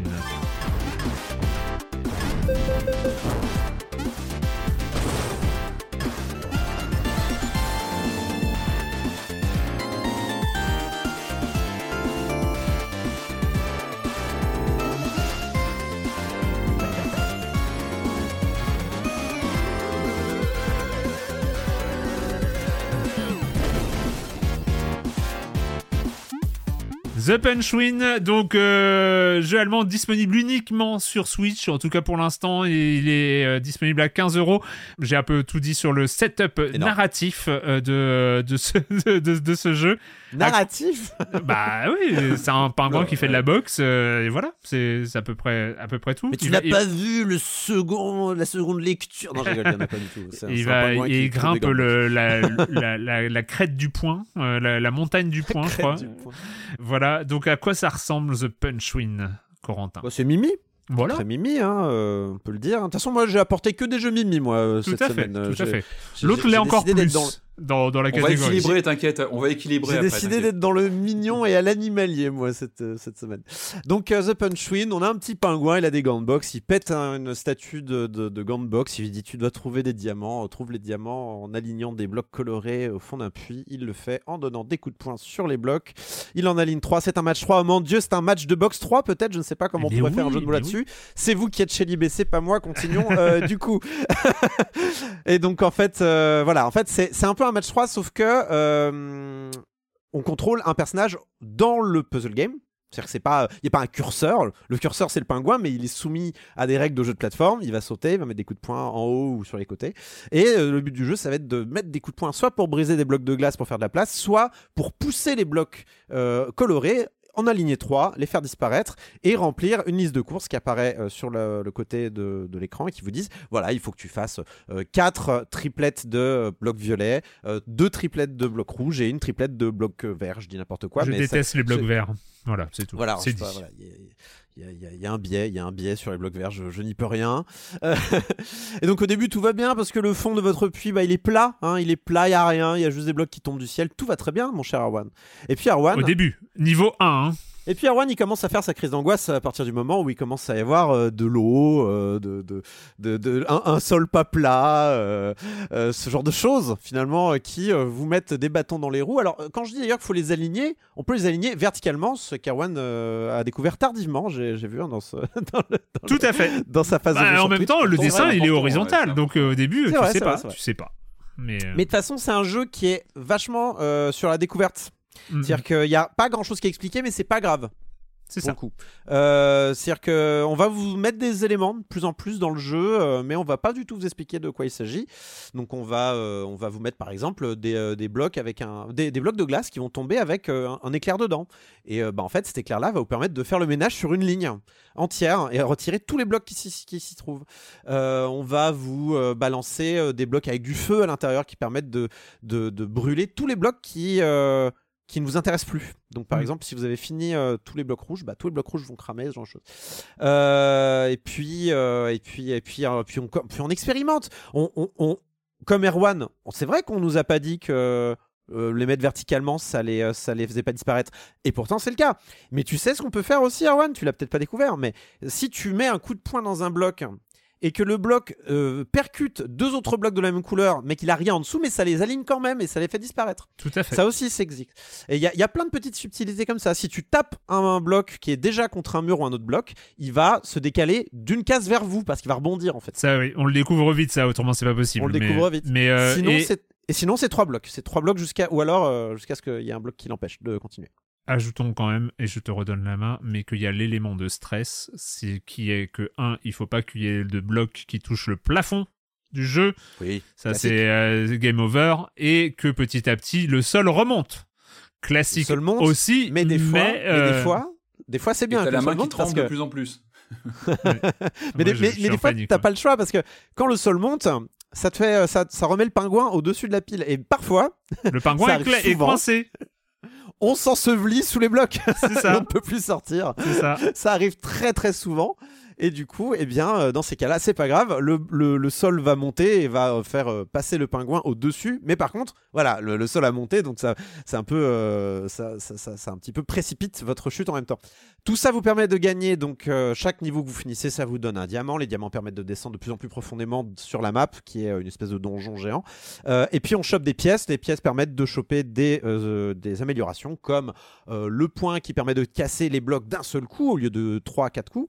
Euh, le double Ça c'est cool, on le, on le euh, débloque très très vite. C'est, euh, c'est, Oui, enfin oui. Les, les améliorations, on les débloque vite. De toute façon, j'ai l'impression que ce jeu, on avance vite quand même. Ce jeu va très vite, c'est peut-être d'ailleurs son. euh, c'est sûrement son défaut. Le, le jeu, je l'ai genre terminé en 2 heures et euh, 100% en, en 3 heures. Ça va très Mm, très mm, vite. mm, mm, mm. Euh, en même temps, euh, on- en fait, ce qui est étonnant, c'est qu'on voit, euh, on voit le bout du concept. C'est-à-dire que le- tu, Ouais. tu sens que les mecs qui ont fait Punchwin, tu sens que Shinen, ils ont dit ah c'est une super idée. Et puis on fait ouais mais bon, on, on sent qu'on peut pas non plus décliner à l'infini sur Ouais, ce ouais, concept. Et euh, alors le jeu se complexifie très vite. hein. On vous met de la lave, il y a des trous, il y a aussi des, des niveaux avec des puzzles où il n'y a pas de temps. Mais par contre, il faut que vous supprimiez tout ce qu'il y a à l'écran, enfin que vous trouvez un Ouais. moyen de supprimer tout ce qu'il y a à l'écran. Et des fois, vous bloquez. Donc il y a des notions de Il y a puzzle, des il y a quelques aussi. il y a des mini-jeux, tout à fait. Euh, mais euh, voilà, tu, quand tu arrives dans les derniers niveaux, tu sens qu'ils ont fait le tour du concept. Et finalement, tu arrives au bout et tu fais c'est bien que ça se termine. Ouais. C'est bien, c'est- une bonne idée. On, se quitte bon- bons amis. mal. On se quitte bons amis, plus ça aurait été ennuyeux. Ce qui est dommage par contre, il y a un mode multijoueur euh, que j'ai un petit peu. J'ai regardé, alors j'ai pas eu l'occasion d'y jouer à deux, mais je, je- je peux analyser dans ce qu'ils proposent euh, si c'est bien ou pas. Et malheureusement, je pense qu'ils auraient pu, euh, ils auraient pu faire les choses un peu meilleures. Il n'y a pas, par exemple, de notion de, de- donc euh, le multijoueur, on peut jouer à deux. Deux personnages vont tenter de remplir leur liste de courses, Euh, mais il n'y a pas, par exemple, de notion de De malus. Ce qu'il y a- Il n'y a pas de crasse comme on peut Ah avoir ouais, dans ouais. d'autres, dans Tetris ou dans, euh, dans Panel de Pont, ce genre de, puzzle game. Ou de Puyo, dans Puyo par exemple. Et bah du coup, c'est juste une course à Kiki euh, va euh, vider son mhm. écran le premier. Et du coup, ça va pas très loin. Et alors que c'est là où finalement on aurait pu donner un second souffle à Punchwin, c'est euh, c'est en, en- en- en donnant comme ça, en, multi, en, en rendant le, multi, le multijoueur euh, intéressant. Et moi, ça me tient à cœur les, les puzzles multijoueurs. J'aime bien. euh, c'est c'est une niche que j'aime bien. Et là, bon, il y a pas, c'est pas, pas dingo quoi. Mais bon, après le jeu dure 3 heures, il coûte pas cher non plus, il est mignon, il sera en solde. C'est Shinen en plus, c'est étonnant de les voir là quoi, parce que Shinen, c'est les mecs qui viennent de la démo scène. Ils font fast tes remix qui pèsent moins de- qui pèsent moins d'un giga sur ta Switch, alors que c'est le jeu le plus beau à la sortie du- de la Switch. Euh, tu fais, euh, c'est pas des mecs que t'attends sur du pixel art, sur des concepts de Ouais. puzzle game quoi. Et du coup, euh, bah c'est chouette quoi. C'est juste, c'est solide en plus. C'est. Patrick, tu y as joué un petit peu? Ouais, ouais, j'y ai joué, ouais, ouais, tu, tu, tu me l'avais euh, pareil mis au programme. Et alors, c'est vrai que j'ai pris de haut sur les premières minutes en me disant, ouais, bon, bah, c'est un, c'est un Tetris-like euh, bis qu'on a déjà vu. Et alors, moi, ce qui m'impressionne, c'est qu'on puisse encore en 2022 ou 2023 réussir à avoir une nouvelle proposition sur ce genre archi ultra rabâché quoi c'est-à-dire qu'on en a vu mais des, des, des déclinaisons dans tous les sens et je trouve que leur proposition de comme tu me disais de mêler euh, platformer et euh, Tetris-like, on va dire, euh, et match 3, euh, fonctionne euh, très bien. En fait, c'est- très, euh, on comprend très vite, c'est très simple et c'est très addictif. Alors c'est là où justement, je suis d'accord avec vous, le le manque de contenu est étonnant parce que euh, créer des tableaux, c'est quand même pas très compliqué. J'ai pas l'impression que ce soit une difficulté en termes de production. C'est un peu incompréhensible que finalement le- la voilure soit aussi réduite sur la durée de vie et sur la proposition en termes de contenu. Après, je trouve que c'est assez admirable de réussir à encore proposer quelque chose de neuf, une Je sorte peux pas de... te laisser dire ça. Il y a d'excellents nouveaux puzzle games qui apparaissent régulièrement à l'ancienne. Je pense à Petal Crash. Je pense à Mixolumia. Euh, Ne, ne dis pas ça, Patrick. non, mais ce que je veux dire, c'est que cette capacité qu'on observe régulièrement ces temps-ci à, à à, euh, à faire des mash-ups de propositions différentes et à créer une sorte de cocktail nouveau. Et ça, je trouve Mm. que c'est intéressant, c'est que là, ils, ils assemblent comme ça des, des, des morceaux de jeu à la, euh, je sais pas, ma Puzzle Bobble, etc. Et pour avoir une proposition de gameplay différente. Et je trouve que ça fonctionne très bien. C'est vrai. Finalement, ils inventent avec du, du- de l'existant, mais avec, en- avec une proposition nouvelle. Et je trouve que c'est assez intéressant, en dehors de cette frustration, évidemment, comme vous le disiez, du, du contenu. Après, c'est très mignon. Enfin, graphiquement, il y a un côté un peu rétro, même dans les sons, etc. Il y a plein de gimmicks qui font que moi, ça me parle immédiatement. Puis bon, moi, les pingouins, on aime bien les pingouins. Donc, euh, on. Bah on signe directement. C'est pas un manchot, Moi, j'ai bien aimé d'ailleurs. les mini-jeux. C'est tout bête, hein, les mini-jeux. Les mini-jeux qui, qui, qui, qui sont là. Il y a plein de petites activités. euh, récupérer des pièces pour aller chez les marchands. Alors, voilà, tout ça fait que finalement, c'est un peu dommage qu'au- la durée de vie soit réduite parce qu'on sentait qu'il y avait de quoi. Et effectivement, on proposait plus de contenu, mais. euh, mais, mais j'ai bien les, enfin, les mini-jeux un peu débiles, là, où il faut tirer un truc, le relancer en l'autre sens, avec une sorte de résistance. C'est voilà, c'est plutôt rigolo, quoi. Mais le gameplay est solide. Et je trouve que c'est assez addictif. On Yes. parle de, de jeux addictifs, et ça- il Ah. peut l'être. Heureusement, c'est sur une durée de vie euh, assez contenue. Je, je sais ce que tu as voulu dire, Patrick. Tu as voulu dire, c'est quand même fou de réussir à créer des game design aussi, euh, comment on appelle ça, abstraits, à partir de rien. C'est vrai que faire un jeu vidéo pour dire, bon, c'est l'histoire de machin euh, qui va faire euh, truc, et du coup, on va le mettre en selle, et quel système de jeu peut s'appliquer à ça? Euh, je sais pas, par exemple, c'est un, un plombier qui va sauver une princesse. Qu'est-ce qu'on fait? Bon, on fait un platformer, tu vois ce que je veux dire. Alors que le puzzle game, il n'y a pas ça. Le puzzle game, c'est le game design dans sa plus pure expression. Tout à Et fait. du coup, il faut réfléchir euh, sur des bases de système. Et ça, c'est compliqué. Ça, c'est vrai que c'est. Et ça, c'est intéressant, c'est que moi, en jouant, j'étais souvent presque mal à l'aise en me disant, je suis dans un Tetris et en même temps, j'ai mon perso à contrôler. Ce qui fait que tu as une sorte de double action simultanée avec la réflexion à la fois d'un Tetris-like et en même temps le côté platformer où tu dois diriger ton pingouin, re- remonter parfois en haut de ton bloc de, de, de- d'assemblage de blocs qui fait que parfois tu c'est une vraie proposition différente ça a pas l'air comme ça à l'écran parce que c'est très simpliste par contre en termes de je trouve que de design, il y a une proposition vraiment intéressante de comment on se situe dans l'espace en tant que joueur avec ce pingouin, parce qu'on est le pingouin dans le jeu. Ça s'appelle The Punchwin. C'est disponible sur Switch. Euh, il y a une préparation d'une version ailleurs ou c'est une exclue Non, euh, Shinen. Je crois qu'il y a une adaptation série euh, qui est prévue. Est-ce que. Neil Druckmann est, euh, des- des- Non, je crois que il me semble que euh, il me, je suis pas sûr, mais il me semble que euh, Shinen, ça leur arrive de temps en temps de faire juste des projets Switch. C'est une 15, c'est 15 euros euh, disponible sur Switch. Euh, On va continuer, euh, on va continuer avec évidemment le point boomer shooter. euh, de- je déteste ce terme, le boomer shooter. Mais c'est génial, Moi, ça je dit, trouve ça qu'il dit est tout. très bien. J'ai horreur de cette Mais oui, c'est étiquette parfait. affreuse. C'est parfait. Il y a un double sens. Non, on appelle ça le coin Quake ici, c'est le coin Quake. Ouais, ouais. Voilà, c'est tous les jeux assimilés à Quake, à la Oui, grande oui. famille Quake. Oui, et- Mais oui, mais bien sûr qu'ils rentrent dans les clous de, des, des FPS pour les vieux messieurs ou les vieilles dames. Mais évidemment, bah oui, on- C'est- c'est- clairement.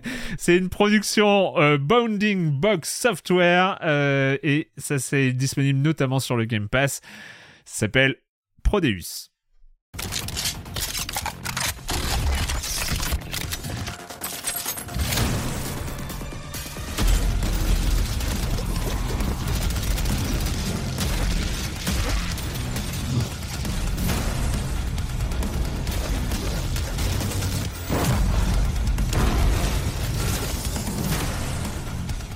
Prodeus, euh, oui, en fait, le truc, c'est que quand on dit boomer shooter, on voit, on voit le truc, on voit, on voit ce que c'est finalement. Oui, bah on, oui, on voit ce que c'est. J'aime pas cette- les étiquettes. J'aime pas les étiquettes comme ça qui sont un peu réductrices souvent. Enfin, oui, c'est pas faux, mais ça m'ennuie toujours un petit peu. euh, Elle n'est pas si réductrice ouais. que ça quand même. Euh, c'est pas si réducteur que ça. mais C'était un jeu logique, qui a, qui a lui aussi, qui a lui aussi été financé par un Kickstarter en 2019. Il a obtenu un tout petit peu plus de 100 000 dollars. Donc, euh, jeu d'un studio américain. Patrick. Coup, euh, coup de cœur, moi je l'ai vu passer. Euh, c'est Doom, quoi. le- Bah, c'est Doom, le- quoi. Qu'est-ce que tu veux que je te dise? Doom Ah, c'est pas, c'est Doom, mais pas seulement. Et c'est pour ça qu'il est intéressant. Alors, euh, il est signé donc par, euh, tu le disais, Bandy Box Software. Donc, je crois que c'est composé des an- d'anciens, donc c'est des vétérans, hein, et des gens de Raven Software, des gens de Starbreeze, euh, qui se sont posé la, bonne question de comment on referait un, effectivement, un Doom ou un Quake de l'époque, mais aujourd'hui, enfin, euh, avec un côté roots. C'est intéressant parce que l'histoire de Doom, elle est composée de ruptures. Euh, on connaît l'histoire hein, du, premier Doom en 93, Doom 3 qui avait été aussi un, tournant avec un côté narratif plus appuyé qui a pu perdre des joueurs à ce moment-là. Il était pas mal critiqué et on a beaucoup salué ici le Doom euh, 2016 la, réécriture de Doom, la nouvelle mécanique avec les Glory Kills, etc., qui était, en plus, c'était euh, comment dire, développé par une autre équipe que le id Software d'origine.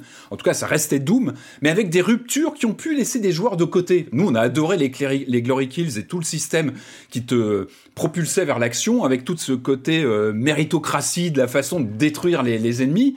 Mais ça, c'est vrai que ça a proposé une, un rythme de jeu alternatif. Et du coup, là, l'idée avec ce, ce Prodeus, c'est de revenir quelque part à la quintessence de ce qu'était Doom ou le premier Quake, c'est un, FPS, un fast FPS comme on appelle ça, euh, nerveux, brut de décoffrage et qui va à l'essentiel et qui écarte justement toutes ces ces questions de narration à la Doom 3 ou de, de système comme ça de récompense à la Doom 2016 et c'est intéressant. Alors il s'inscrit évidemment, vous parliez de, ces, de cette vague de, de, de, FPS rétro fait parfois par des très jeunes aujourd'hui qui s'inspirent des codes euh, des anciens, des anciens FPS avec tous les codes graphiques etc.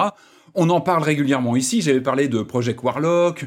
Euh, il y a Forgive Me Favor. Je sais je crois pas qu'on en ait parlé, mais voilà, il y a plusieurs titres comme ça. Il y a Dusk aussi qui, qui a fait pas mal parler. Hein. Euh, Cultique. Enfin, il y a beaucoup de jeux qui marchent sur ce pas de dire on revient à une quintessence du FPS avec un look rétro et des sensations euh, de l'époque. Et là, là, là, on est sur vraiment Prodeus. Moi, ça a été un coup de cœur, mais quasi immédiat. Enfin, dès que je l'ai lancé, j'ai trouvé ça incroyable parce que déjà, ben, il, a un, il a un look incroyable. Le jeu, il est incroyable visuellement. On est sur un moteur 3D euh, assez musclé. D'ailleurs, mais je suis bien content d'avoir mon nouveau PC. J'en profite sur mon nouveau PC parce qu'il pousse pas mal, même s'il est bien optimisé le jeu. Mais on sent qu'il a pas de demandeur. Hein. Il est, il est bien, il est bien, il est pas demandeur du tout. Il est, mais il est bien optimisé. Mais genre, il est assez, il est assez gourmand.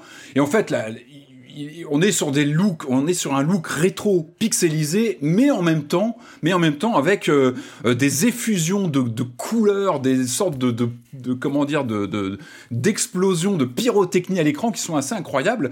On a ce mélange avec donc des décors 3D, on va dire à la Quake, et puis des personnages, des monstres en 2D, euh, comme des, vous savez, comme des modèles 3D qui ont été digitalisés comme le Doom original. Hein, C'était créé comme ça. Des Paper Mario. Et, ça, donne un, effet. Ça, mais t'as raison, c'est un peu ça. Hein. Assez, t'as raison. Hein. Assez incroyable. Et puis c'est un jeu qui, il y a des, il y a des effets de fumée, de brume assez incroyables. En fait, il a une ambiance d'écran CRT. Il a un, il a une ambiance ce jeu. Il respire l'amour du CRT, du vieil écran à tube. Il y a un euh, truc qui est fascinant parce que là, t'es à fond dans le CRT. Et il y a quand même un look moderne. Je trouve que tous ces effets pyrotechniques de fumée et, le jeu va tellement vite qu'à la fin, tu as des impressions de regarder un jeu moderne qui tourne très vite et quand tu te rapproches, et c'est quand tu te rapproches des ennemis que tu as ce retour au pixel art. mais il y a ce jeu de, modernité et de, de, vieux look oui, c'est vrai, qui est assez fascinant visuellement. Présent, en fait, c'est un peu un jeu du futur tel qu'on pouvait l'imaginer en 93. Je simplifie, mais c'est un peu ça, avec des effets de lumière. Parce que c'est incroyable, effectivement, c'est qu'il y a un aspect très pixelisé des textures, ça fait partie du jeu. Enfin, ce sont les codes euh, très rétro du, du, titre. Et en même temps, il y a ces effets de lumière qui sont très très bien fichus. Je trouve qu'il y a des fulgurances visuelles assez incroyables, une ambiance et surtout il a une pêche. Enfin voilà, je, je, vais, pas vous insulter en vous racontant le scénario. Il n'y a pas de scénario. On est sur un, soldat qui combat des monstres, des démons. On retrouve euh, tous les grands classiques. Le bestiaire, il est très très très ultra référentiel de Doom. On a des clones de Imps. Euh, on a un faux cacodémon qui nous balance de la lave. On retrouve, on est à la maison quoi. On rentre là-dedans. On est vraiment dans un jeu qui cite Doom et Quake pour les, la mécanique est quand même très proche de Quake, du premier Quake en termes de gameplay, et il y a une ambiance de fou. Enfin, je trouve que le jeu, il a, euh, il a une bande originale, c'est important. Les bandes originales, on le sait dans Doom, depuis Doom, depuis Wolfenstein, et là, on a vraiment, euh, c'est Andrew Hulshult euh, qui a signé la, bande, et vraiment, je salue son travail parce que, mais en plus, pareil, c'est un vétéran, lui, il a travaillé. Il a travaillé sur les extensions de Doom Eternal, excusez du peu quand même, hein, il a bossé sur les deux extensions, il a bossé sur Quake Champion, sur Dusk, sur Rise of the Triad, donc c'est vraiment un spécialiste des musiques bien métal, bien euh, bien électro qu'on a sur les bah, sur du FPS en fait qui, qui, qui envoie pas mal. Et je trouve que le jeu il dégage dès que tu le lances. Moi c'est ce qui m'a vraiment agrippé immédiatement, c'est la rapidité, le style visuel, l'ambiance. Jouez-y au casque, la bande originale est folle. Vraiment, il y a une ambiance de malade. Et ça éclabousse. Moi, j'étais même surpris. Pourtant, j'en ai fait des FPS euh, rétro. Hein. Et, là, il y a une surenchère d'effets gore, mais tellement gore et pixelisé que c'est jamais glauque. Vous voyez ce que je veux dire? On explose du monstre, les, les, les, les, pièces sont repeintes en rouge. Vous voyez ce que je veux dire? Ça repeint de partout, ça gigue de partout, mais c'est jamais glauque. Voilà, ça reste fun, ça reste incroyablement fun à jouer. Il y a un feeling des armes qui est incroyable. Je trouve qu'on a une sensation vraiment de gérer ces armes. C'est tout bête. Vous faites un test, il y a, un test tout fait sur, et je retiens ça parce que le feeling des armes c'est essentiel pour les sensations sur un, un, Doom-like. Et là, un test tout simple, vous prenez votre arme de base, c'est le petit euh, gun en général, et là déjà ça, dès le premier gun du jeu, t'as des sensations. Et là, tu sais que le jeu va aller aller en augmentant et je trouve qu'au niveau des, sensations c'est vraiment il y a un ressenti le level design est génial. Enfin, t'as, as vraiment ces niveaux torturés avec des passages cachés dans tous les sens, des pièges, des trappes à la Doom. Ça, c'est l'école Romero hein, du, du, level design. Des pièges, des pièges un peu glauques, des monstres qui sortent des boîtes d'un seul coup, etc. On a, je vais finir, j'essaie d'aller vite, on a quand même un éditeur de niveau intégré qui fait que, en plus de la campagne principale, il y a déjà toute une communauté qui emparée, comme tu disais, depuis l'Early Access. Il y a des dizaines et des dizaines de maps. Moi, j'ai refait la, il y a des fans qui ont refait les, des maps de Quake, de Doom, et puis t'as des créations inédites, c'est génial. Et quand un FPS comme ça motive une communauté, bah, s'emparer de son moteur qui est assez simple visiblement à prendre en main, tout est possible, quoi. Et ce jeu, encore une fois, il, dégage une atmosphère. Essayez-le, si vous avez le Game Pass, lancez-le, vous verrez, il y a, un truc où on accroche ou pas, parce que bah, c'est une école old school, euh, euh, très, euh, très sombre, très, très, très musclé. C'est du fast FPS, mais waouh, il est, moi, moi, il m'a sidéré ce jeu. J'ai trouvé qu'il avait une énergie incroyable et c'est un vrai, vrai, vrai, vrai coup de cœur en termes de graphisme, de gameplay, d'ambiance et de durée de vie, je pense, avec toute cette communauté. Corentin? Je peux énerver Patrick en trois mots? Vas-y ça reste, ça reste Doom. Ah, alors, attends, attends, attends, je rebondis là-dessus. oui, oui, Ah oui, la feeling, le feeling de la course, Erwan. Le feeling de la course. Non, non, alors, non, non, déjà, déjà, quand on joue au pad, euh, pour, euh, pour courir, il faut laisser le bouton L3 appuyé, ce qui est quand même un scandale. Euh, mais en même temps, je comprends parce que c'est du mapping, c'est du mapping de, c'est du mapping des. Tu peux le remapper, ça, tu peux. Oui, tu peux le remapper. Non, mais c'est du mapping de la touche, de la, de la touche Shift sur le clavier. Et c'est vrai que dans un FPS, quand on joue à l'origine au clavier, on laisse le petit doigt appuyé sur la touche Shift pour courir. Donc, euh, et ça. Non, mais par exemple, ce qui est très bizarre, c'est pourquoi, euh, parce que j'ai essayé aussi à la manette, euh, parce que en fait j'ai commencé clavier souris au départ et je l'ai trouvé plus sympa à la manette. Oui, moi aussi, pareil. C'est un, un, bah. Moi, j'avais lancé sur Xbox. C'est pas. C'est quand, même. Tu parlais du level design. Alors, bon, je, je te troll, hein, Patrick. C'est très fun à jouer. Euh, c'est ça. C'est très très fun à jouer ton, ton, ton jeu de vieux là. Euh, mais du coup, euh, ça reste non, au niveau, au niveau du level de design. Respect, monsieur. Hein. Ça reste très horizontal, mais c'est pour ça que c'est fun à jouer à la horizontal. Oula, oula. y a, non, non, t'as des, des, niveaux. Il y a des niveaux verticaux. Non, il est ah oui, non, il n'y a pas que de l'horizontal, justement. C'est intéressant parce que justement, il a aussi, il a acquis, non mais je pense qu'il a aussi acquis euh, l'école Doom Eternal. Et c'est aussi une réponse à une certaine évolution de Doom, je pense, des dernières évolutions de Doom Eternal. Je voulais juste euh, ajouter que euh, c'est Doom. Enfin, c'est quand on joue à Prodeus, on est dans l'état d'esprit, moi je me retrouvé l'état d'esprit dans lequel j'avais par exemple joué à Doom 2 après avoir joué à Doom, c'est-à-dire qu'on retrouve enfin il y a la, une communauté de sensations qui est euh, tellement là que c'en est presque troublant. C'est, j'ai, j'ai, là pour le coup, je me suis retrouvé en euh, en 94, 95 euh, avec avec Doom entre les mains. Enfin, c'est c'est exactement ça, et c'est pour ça que c'est cool en fait. Ça avait le goût de la ratatouille de ton enfance. Et en fait, il revient aux sources de Doom. C'est une réponse, je pense, d'une certaine manière. En tout cas, c'est une proposition de réponse, évidemment, à Doom 3 et ses envolées narratives qui n'ont pas forcément plu à tout le monde. Mais c'est aussi une, certaine réponse à Doom Eternal, qui est un énorme jeu, on, en a déjà assez parlé, mais qui avait aussi des petits défauts hein, en termes de rythme, etc. Et notamment des séquences de plateforme qu'on a détestées, les séquences de plateforme de Doom Eternal. Moi, je les ai pas du tout aimées. Et là, T'as quelques plateformes, et c'est pour ça que je parlais parfois de niveaux qui, sont plus vers la verticalité, mais ça se fait pas dans la douleur, c'est très agréable. Et c'est là où on retrouve plus une mécanique à la Quake, en fait. Je pensais beaucoup au premier Quake où tu virevoltes dans tous les sens, et t'as vraiment cette sensation comme ça d'énergie, et d'être tout le temps en mouvement, et avec des apparitions de monstres, dès que t'enclenches, euh, t'as les clés de couleurs, enfin on est vraiment sur quelque chose de très référentiel, mais quel plaisir de jeu Essayez-le si vous aimez le genre, c'est vraiment une bombe. Après, le jeu t'incite pas non plus à foncer trop trop dans le tas. Enfin, moi, à, part quand il drop dans des arènes, ça arrive de temps en temps. Mais euh, moi, je jouais de manière assez T'as la sulfateuse dans ces cas-là. T'as la sulfateuse et tout se règle à la sulfateuse. Non, non, je sais. Mais ce que je veux dire par là, c'est que contrairement à Doom, euh, le nouveau, enfin celui de 2016, mm. euh, t'as pas cette, t'as pas cette, ouais, même 2016, t'as pas cette obligation d'aller au contact. Moi, je jouais de loin et ça marchait très bien pour moi.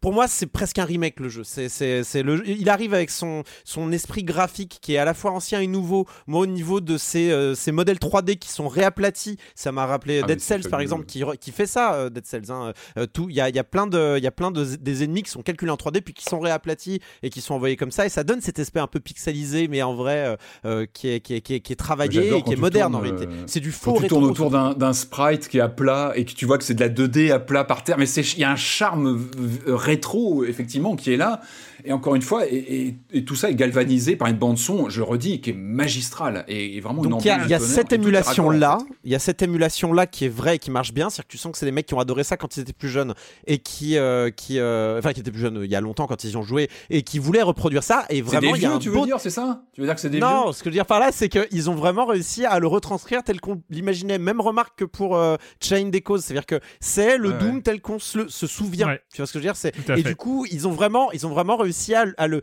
à le ils, ont, ils ont réchauffé les restes et ils ont réussi à les retravailler, à en faire un plat qui est tout à fait comme Et des fois, c'est mieux, des fois, c'est meilleur quand tu réchauffes des restes, c'est bien connu. Euh, ça s'appelle Prodeus, c'est disponible sur le Game Pass et sinon à 25 euros, je crois, sur euh, PC. Il arrive, il arrive en physique sur Switch et autres, je crois, euh, dans les semaines qui viennent, bientôt. Ok. Et sur PS5, hein, je crois qu'il est sur PSN aussi, ouais, il est sur le store, donc et il arrive en physique bientôt. Et toi, tu joues au clavier, donc. Eh ben, il est partout, euh, comme euh, comme euh, comme Chain des causes. Il est partout et il est disponible pour 25 euros si vous n'avez pas le Game Pass.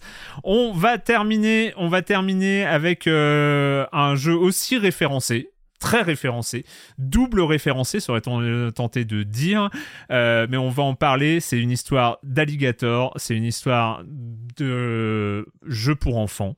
ça s'appelle l'Alligator Game.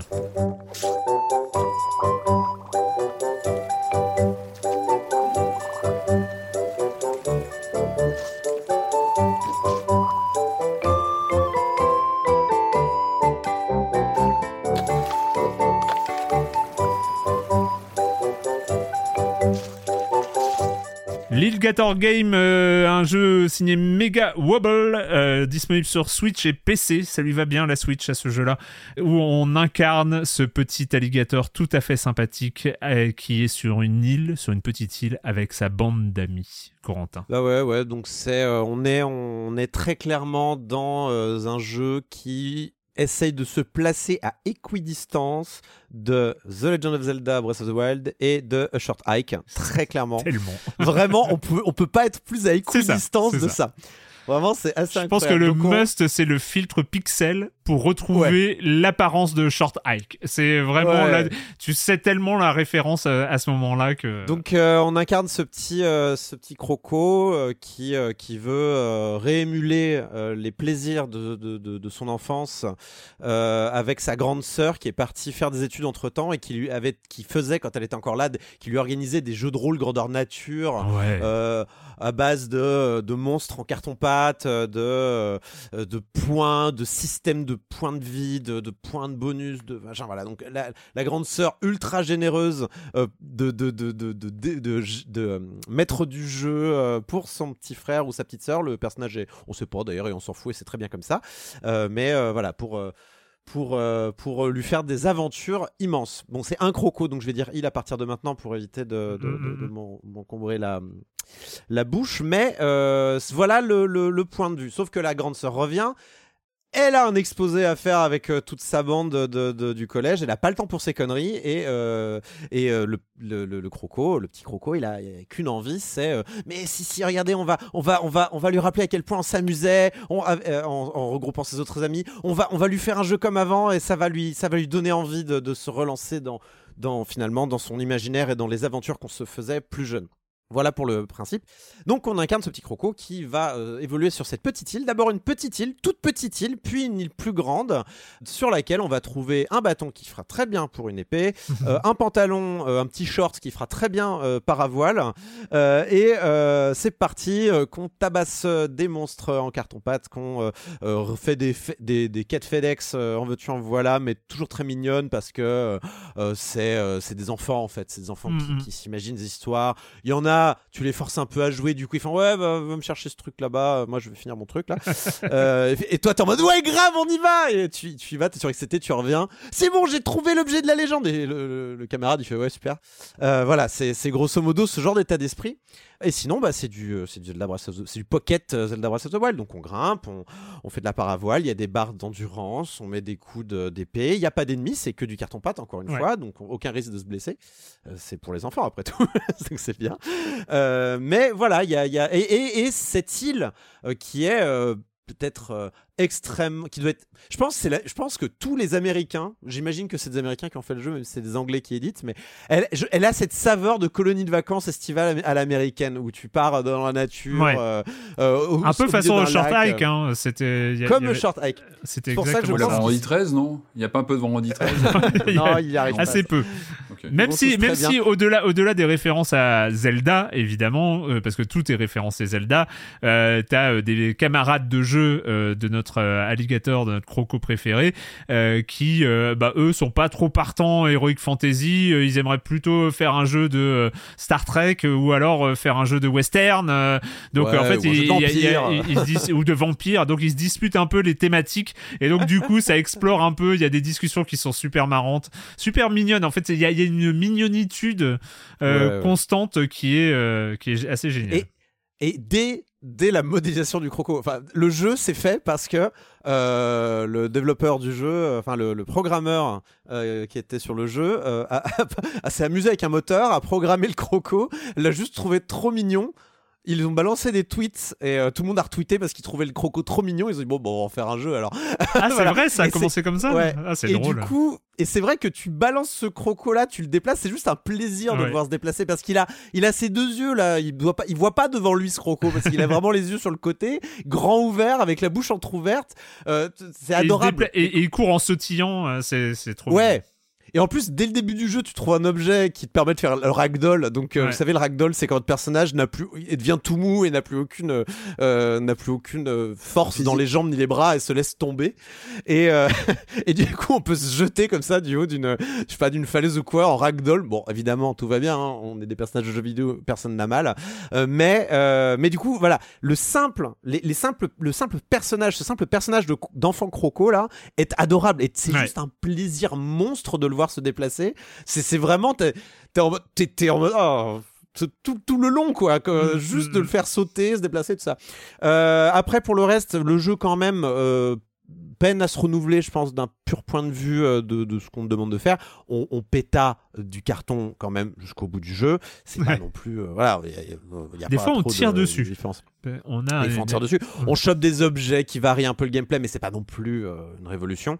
On est là pour l'ambiance, on est là pour l'insouciance, on est là pour les références. On est là que pour des pour être en transe, pour rester sur des rimes en anse. Et du coup, euh, ça reste un jeu extrêmement sympatoche, y compris, j'imagine, pour les enfants. Je sais pas si tu l'as essayé à la maison, euh, Alors, Erwan. le problème, c'est qu'il n'est actuellement qu'en anglais. Donc il est en VO, Mais il y a quand même un peu. Alors il n'est pas hyper bavard, mais il n'est pas hyper bavard, mais un peu au début quand même. Il l'est au début, et, ouais, au euh, début. et, et du- oui, je l'ai je l'ai vécu en, en, en live. Faire de la trad en temps réel, c'était un peu, un peu laborieux. Mais, euh, mais du coup, ouais, pour les enfants. Alors, euh, alors que j'étais en live sur Twitch, il y a un viewer qui allait demander en message privé aux développeurs euh, euh, Quates pour euh, la VF et elle est en préparation après le lancement. Enfin, il va s'occuper de la trad euh, maintenant, donc euh, c'est euh, c'est envisagé. Et j'avoue que dès que, euh, franchement, dès que l'Illigator Game est en dispo en VF, c'est fait pour les enfants. C'est euh, vraiment euh, fait pour. Il y a tout ce qu'il faut. Euh, c'est génial. Pour les adultes, il y a un côté un peu nostalgique, un peu euh, voilà, un peu bubblegum euh, dans euh, entre guillemets, euh, qui est euh, qui est immédiat et qui est vachement bien fait. Euh, c'est vrai ce que tu dis, c'est que euh, bon, au bout d'un moment, on a on en a fait un peu le tour euh, euh, des vases à casser et des euh, et des monstres en carton à, à taper, mais en même temps, c'est cool. C'est moins je trouve que dans ce que tu dis, c'est- moins compact et cohérent que Short Hike. Short Euh, Hike, c'était incroyable. Euh, Il y, a- il y a moins comme ça cette envolée un peu euh, naïve qui, est, qui était très cool. Euh, mais euh, voilà, ça En il y a moins ce sens de l'échelle. C'est-à-dire que Ouais. Short Hike a vraiment réussi, euh, grâce à l'échelle de son île, à la tâche demandée et au scope du game. C'est-à-dire euh, vraiment, le, le jeu était designé pour être terminé en 1h30. Mm. Euh, là, euh, forcément, il y a, il y a- il y a un peu plus de moments de mou Ouais. euh, où on va. On va grimper des trucs euh, pour trouver euh, des confettis, parce que le confetti c'est la, la monnaie du jeu. Mais bon, il y, a- il y a des moments où on, on, on baille, mais Mm. euh, on va, genre deux secondes après, on va tomber sur un personnage qui va de nouveau nous faire sourire et qui va nous impliquer. Bon, c'est, mais, mais bon, hey, on n'est pas obligé de dévorer non plus d'une traite ce jeu-là. On peut le lâcher, le reprendre. Tout et il est pas si lent. Et la toute fin, et c'est plutôt cool. J'aime bien quand les jeux font ça, mais ils vous donnent tous les outils. Mais vraiment, enfin, ils vous donnent des outils de triche à la toute fin pour euh, le faire à 100% si vous, avez envie. Euh, il vous dit, enfin, bon, c'est pas du spoil, mais grosso modo, il vous donne un outil pour repérer les, les, les gens qui ont encore Ah des oui. quêtes, par exemple, ou euh, repérer les ennemis que vous avez pas encore tués, ce genre de choses, quoi. Donc c'est c'est c'est pensé pour que vous en finissiez un jour avec ce jeu et que vous le lâchiez aussi. Et euh, ça, je trouve, c'est toujours agréable. c'est c'est toujours agréable, quoi. Et, et du coup, c'est un jeu Playtonic, et ça, c'est marrant. Donc c'est Yooka-Laylee, hein, Playtonic, euh, qui donc font des, des jeux Play, Playtonic and Friends et qui, ils- je, les surveille de temps en temps. Ils sortent des, euh, voilà, j'avais repéré un jeu de plateforme chez eux, donc ça, ça fait partie de ces jeux-là. C'est comme Super Hot, c'est euh, c'est les, les gens qui ont des jeux indés à succès ou qui ont des semi-succès qui décident de se lancer dans le, qui se décident de lancer dans l'édition. Euh, C'était la phase d'avant. Maintenant, c'est les youtubeurs. Vous allez voir, il y a plein de jeux de youtubeurs qui vont arriver. Mais en tout cas, voilà, c'est c'est une, c'est un bon jeu, c'est une bonne proposition, donc je vous la recommande. Ça coûte 20 euros. Ça s'appelle, ouais, Lil Gator Game. Et ben écoutez, on est arrivé au bout, euh, on est arrivé au bout de cette euh, grande aventure euh, multimédia euh, qu'est Silence on joue. Et donc, et avant de terminer, on va en, on va en terminer avec en balado diffusion. En Silence, on joue. avec euh, la question rituelle à laquelle vous n'allez pas échapper. Et quand vous ne jouez pas, vous faites quoi? Je, suis en train de réfléchir que j'ai rien de prévu. Mais bon, bref, j'ai quelques secondes, quelques minutes pour y arriver. Patrick, Euh, alors moi, je suis toujours très client de ce que fait euh, Digital Foundry. Alors ce sont ces journalistes anglais qui sont très spécialisés euh, techniques, mais qui sont toujours très compréhensibles. Enfin, j'aime beaucoup suivre ce qu'ils font. Ils ont notamment une chaîne YouTube avec moi un contenu que j'aime énormément. C'est leur, ils reprennent des conférences E3 de 2006, 2005 euh, qu'ils repassent en entier, qu'ils commentent avec euh, est-ce que ça c'est vraiment arrivé, Ah genre ouais. la présentation de la PS3, les promesses. Et alors c'est toujours très euh, finement analysé, etc. Donc ça j'aime beaucoup ce format qu'ils font de reprise comme ça de conférences, de présentation de machines. Euh, ils ont aussi un podcast hebdo, donc évidemment c'est en anglais, donc euh, il faut, faut avoir un petit peu de voilà, de, faut comprendre l'anglais, mais ça reste ça reste accessible. Ils ont un podcast hebdo que j'aime beaucoup, donc avec les trois principaux intervenants. Donc c'est Richard Leadbetter qui est le, le- le fondateur de Digital Foundry, John Lineman et Alex Battaglia qui sont les trois euh, réguliers du, du podcast. Et toutes les semaines, je trouve qu'ils font un super travail de d'analyse. C'est toujours très orienté techno, mais c'est intéressant parce Immense que moi-même je suis pas un, je suis pas un spécialiste, mais justement j'apprends et je trouve ça toujours très intéressant. C'est toujours très compréhensible. Et puis un de leurs derniers sujets en vidéo qu'on peut voir sur YouTube, c'est sur le terrain, c'est-à-dire qu'ils font une partie à 3 de Quake en ray tracing. Et en fait ils ont ils ont filmé ça euh, à trois on les voit jouer euh, c'est in game en fait et ils se parlent et ils font une partie comme ça en coop et c'est du bonheur. Et je me dis tiens il faudrait peut-être qu'en France on puisse euh, trouver une réplique de ça. Il y a peut-être une idée. Donc voilà ils se font une partie à un comme ça de Quake et puis évidemment boulot. ils parlent de l'histoire du jeu de la technique du ray tracing et c'est c'est toujours très très bien toujours très bien euh, comment Le- dire problème- argumenté donc digital digital foundry moi c'est vraiment euh, je loupe jamais leur, leur podcast hebdo et leur, leur contenu, c'est toujours de très très bonne qualité. Et puis ce, sont tous des pointures. C'est vraiment. c'est vraiment super chouette Digital Foundry, euh, ne serait-ce aussi que pour euh, est-ce que j'achète ce jeu euh, qui, euh, Oui, bien sûr. on Les sait pas si la version Switch va être bien. Voilà. Mais, mais le problème, c'est que c'est tellement technique, c'est tellement pointu que ça ne peut fonctionner qu'en Ah, anglais. Il faut un volume, il faut un volume de gens qui regardent euh, beaucoup, bien plus grand que juste le français. J'ai peur que si tu as Digital Foundry en français, par exemple, que ça soit pas viable économiquement. euh, J'ai peur, hein, je- mais j'adore. Moi, je trouve ce Oui, qu'ils font, c'est- vraiment que- extraordinaire. Mais ils très parlent aussi rétro, ça c'est intéressant. Enfin, le côté justement les conférences 3 anciennes, il y a un côté rétro, analyse du rétro, et ça ils sont aussi très forts là-dessus. Donc Digital Foundry sur YouTube, si vous voilà comprenez un petit peu l'anglais, ou en tout cas ça peut être un, un moyen d'apprendre aussi. Il faut des fois des, des motivations pour apprendre l'anglais. C'est peut-être pas la plus facile des motivations là, mais ça vaut le coup, c'est vraiment intéressant. Ok. Corentin. Euh, bah, on reste, euh, on va tous parler de, de regarder des, des jeux, des jeux vidéo, je crois. parce que, euh, moi, je, bah, la GDQ 2023 s'est terminée dimanche dernier mais quand même. Ouais. Donc, euh, donc moi, j'ai maté pas mal de gens qui jouaient vite à des jeux vidéo pour la bonne cause. Ça, c'est bien. Alors, c'est. Term- bah voilà, ça s'est terminé en best-of. Ah bah, tu vas pas regarder 24 heures sur 24 la GDQ, faut dormir. Donc cette année, ils ont récolté euh, 2,672 euh, millions de dollars. Oui, c'est ça, je lis bien. Et euh, cette année, c'était encore en ligne parce que, euh, eh bien, la Floride a passé des lois un peu nulles à chier, euh, anti-LGBT. euh, Enfin bon, enfin, elle a pas passé de loi, mais grosso modo, la, la situation euh, des personnes LGBT là-bas euh, était trop.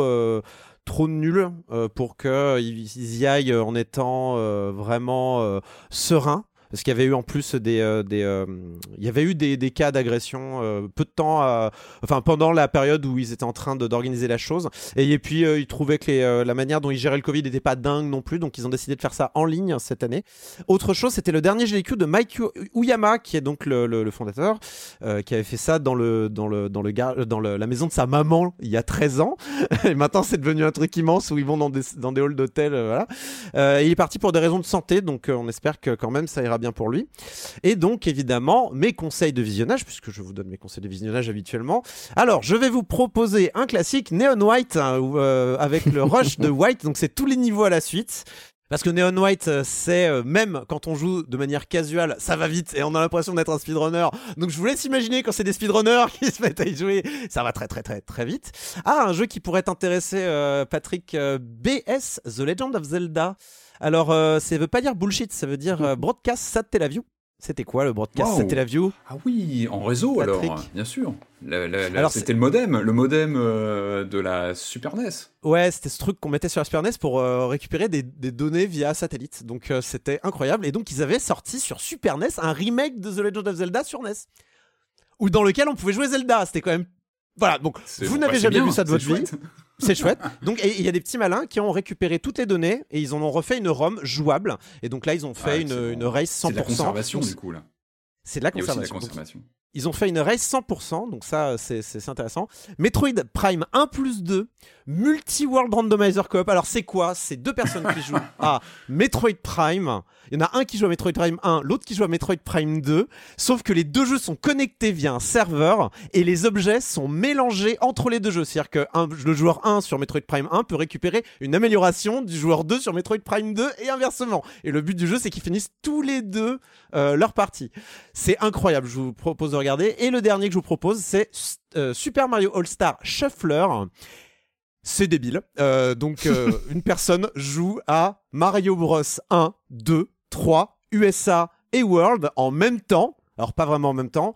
En fait, elle- la personne joue et toutes les 30 à 50 J'ai secondes, c'est aléatoire. J'ai rien que d'entendre ça, Ça switch. qui arrive. Ça y est. Ah, c'est super. Donc, ça. alors, en fait, donc en fait, donc elle joue à 5 Mario, la personne joue à 5 Mario différents et toutes les 30 à 50 secondes, hop, ça change, mais c'est sur, sur Oh le fil. God. Donc si tu es, si tu es euh, en plein saut, et ben tu es, tu reviens en plein saut. Il faut se souvenir que t'étais en plein saut et qu'il faut finir ton saut, alors que peut-être sur l'autre jeu, bah t'étais en train d'aller à gauche et donc tu vas tomber dans le trou comme une, comme un caca quoi. Voilà, donc c'est très drôle à regarder. Voilà, c'est les quatre euh, choses que je vous préconise Cool. pour cette AGDQ qui était assez intéressante, même si elle était en ligne et c'est toujours dommage. Mais bon, que voulez-vous, c'est la vie.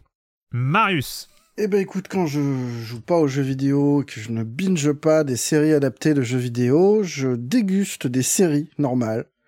Euh, et notamment la très belle newsreader qui s'appelle en français Profession Reporter, qui arrive sur Arte. Euh, rien à voir avec le film. C'est euh, un truc en six épisodes, c'est assez court.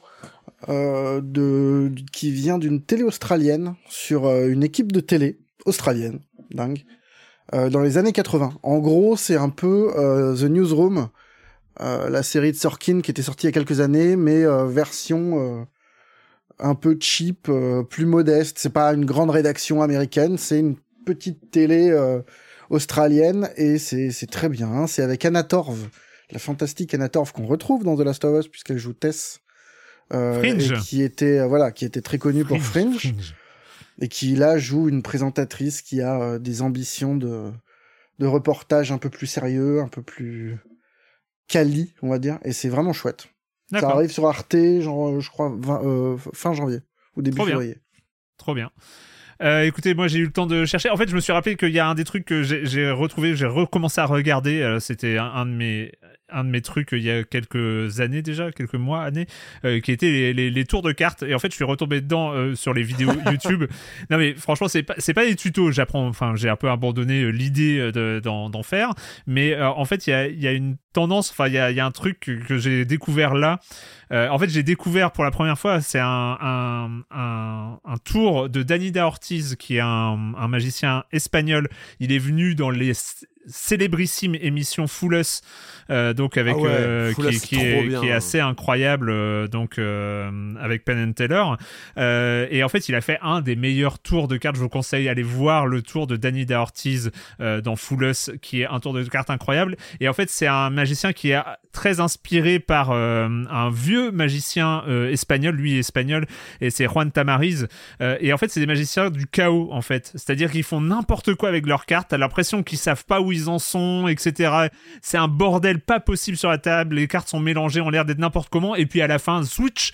Alors que tu pensais que c'était le chaos, tu te rends compte qu'en fait tout a été maîtrisé le euh, pendant le déroulé et c'est toujours hyper impressionnant. C'est par, enfin c'est les parmi les les, les les tours. Je vous conseille aussi les vidéos de euh, de Juan Tamariz et tout ça pour parler de euh, de.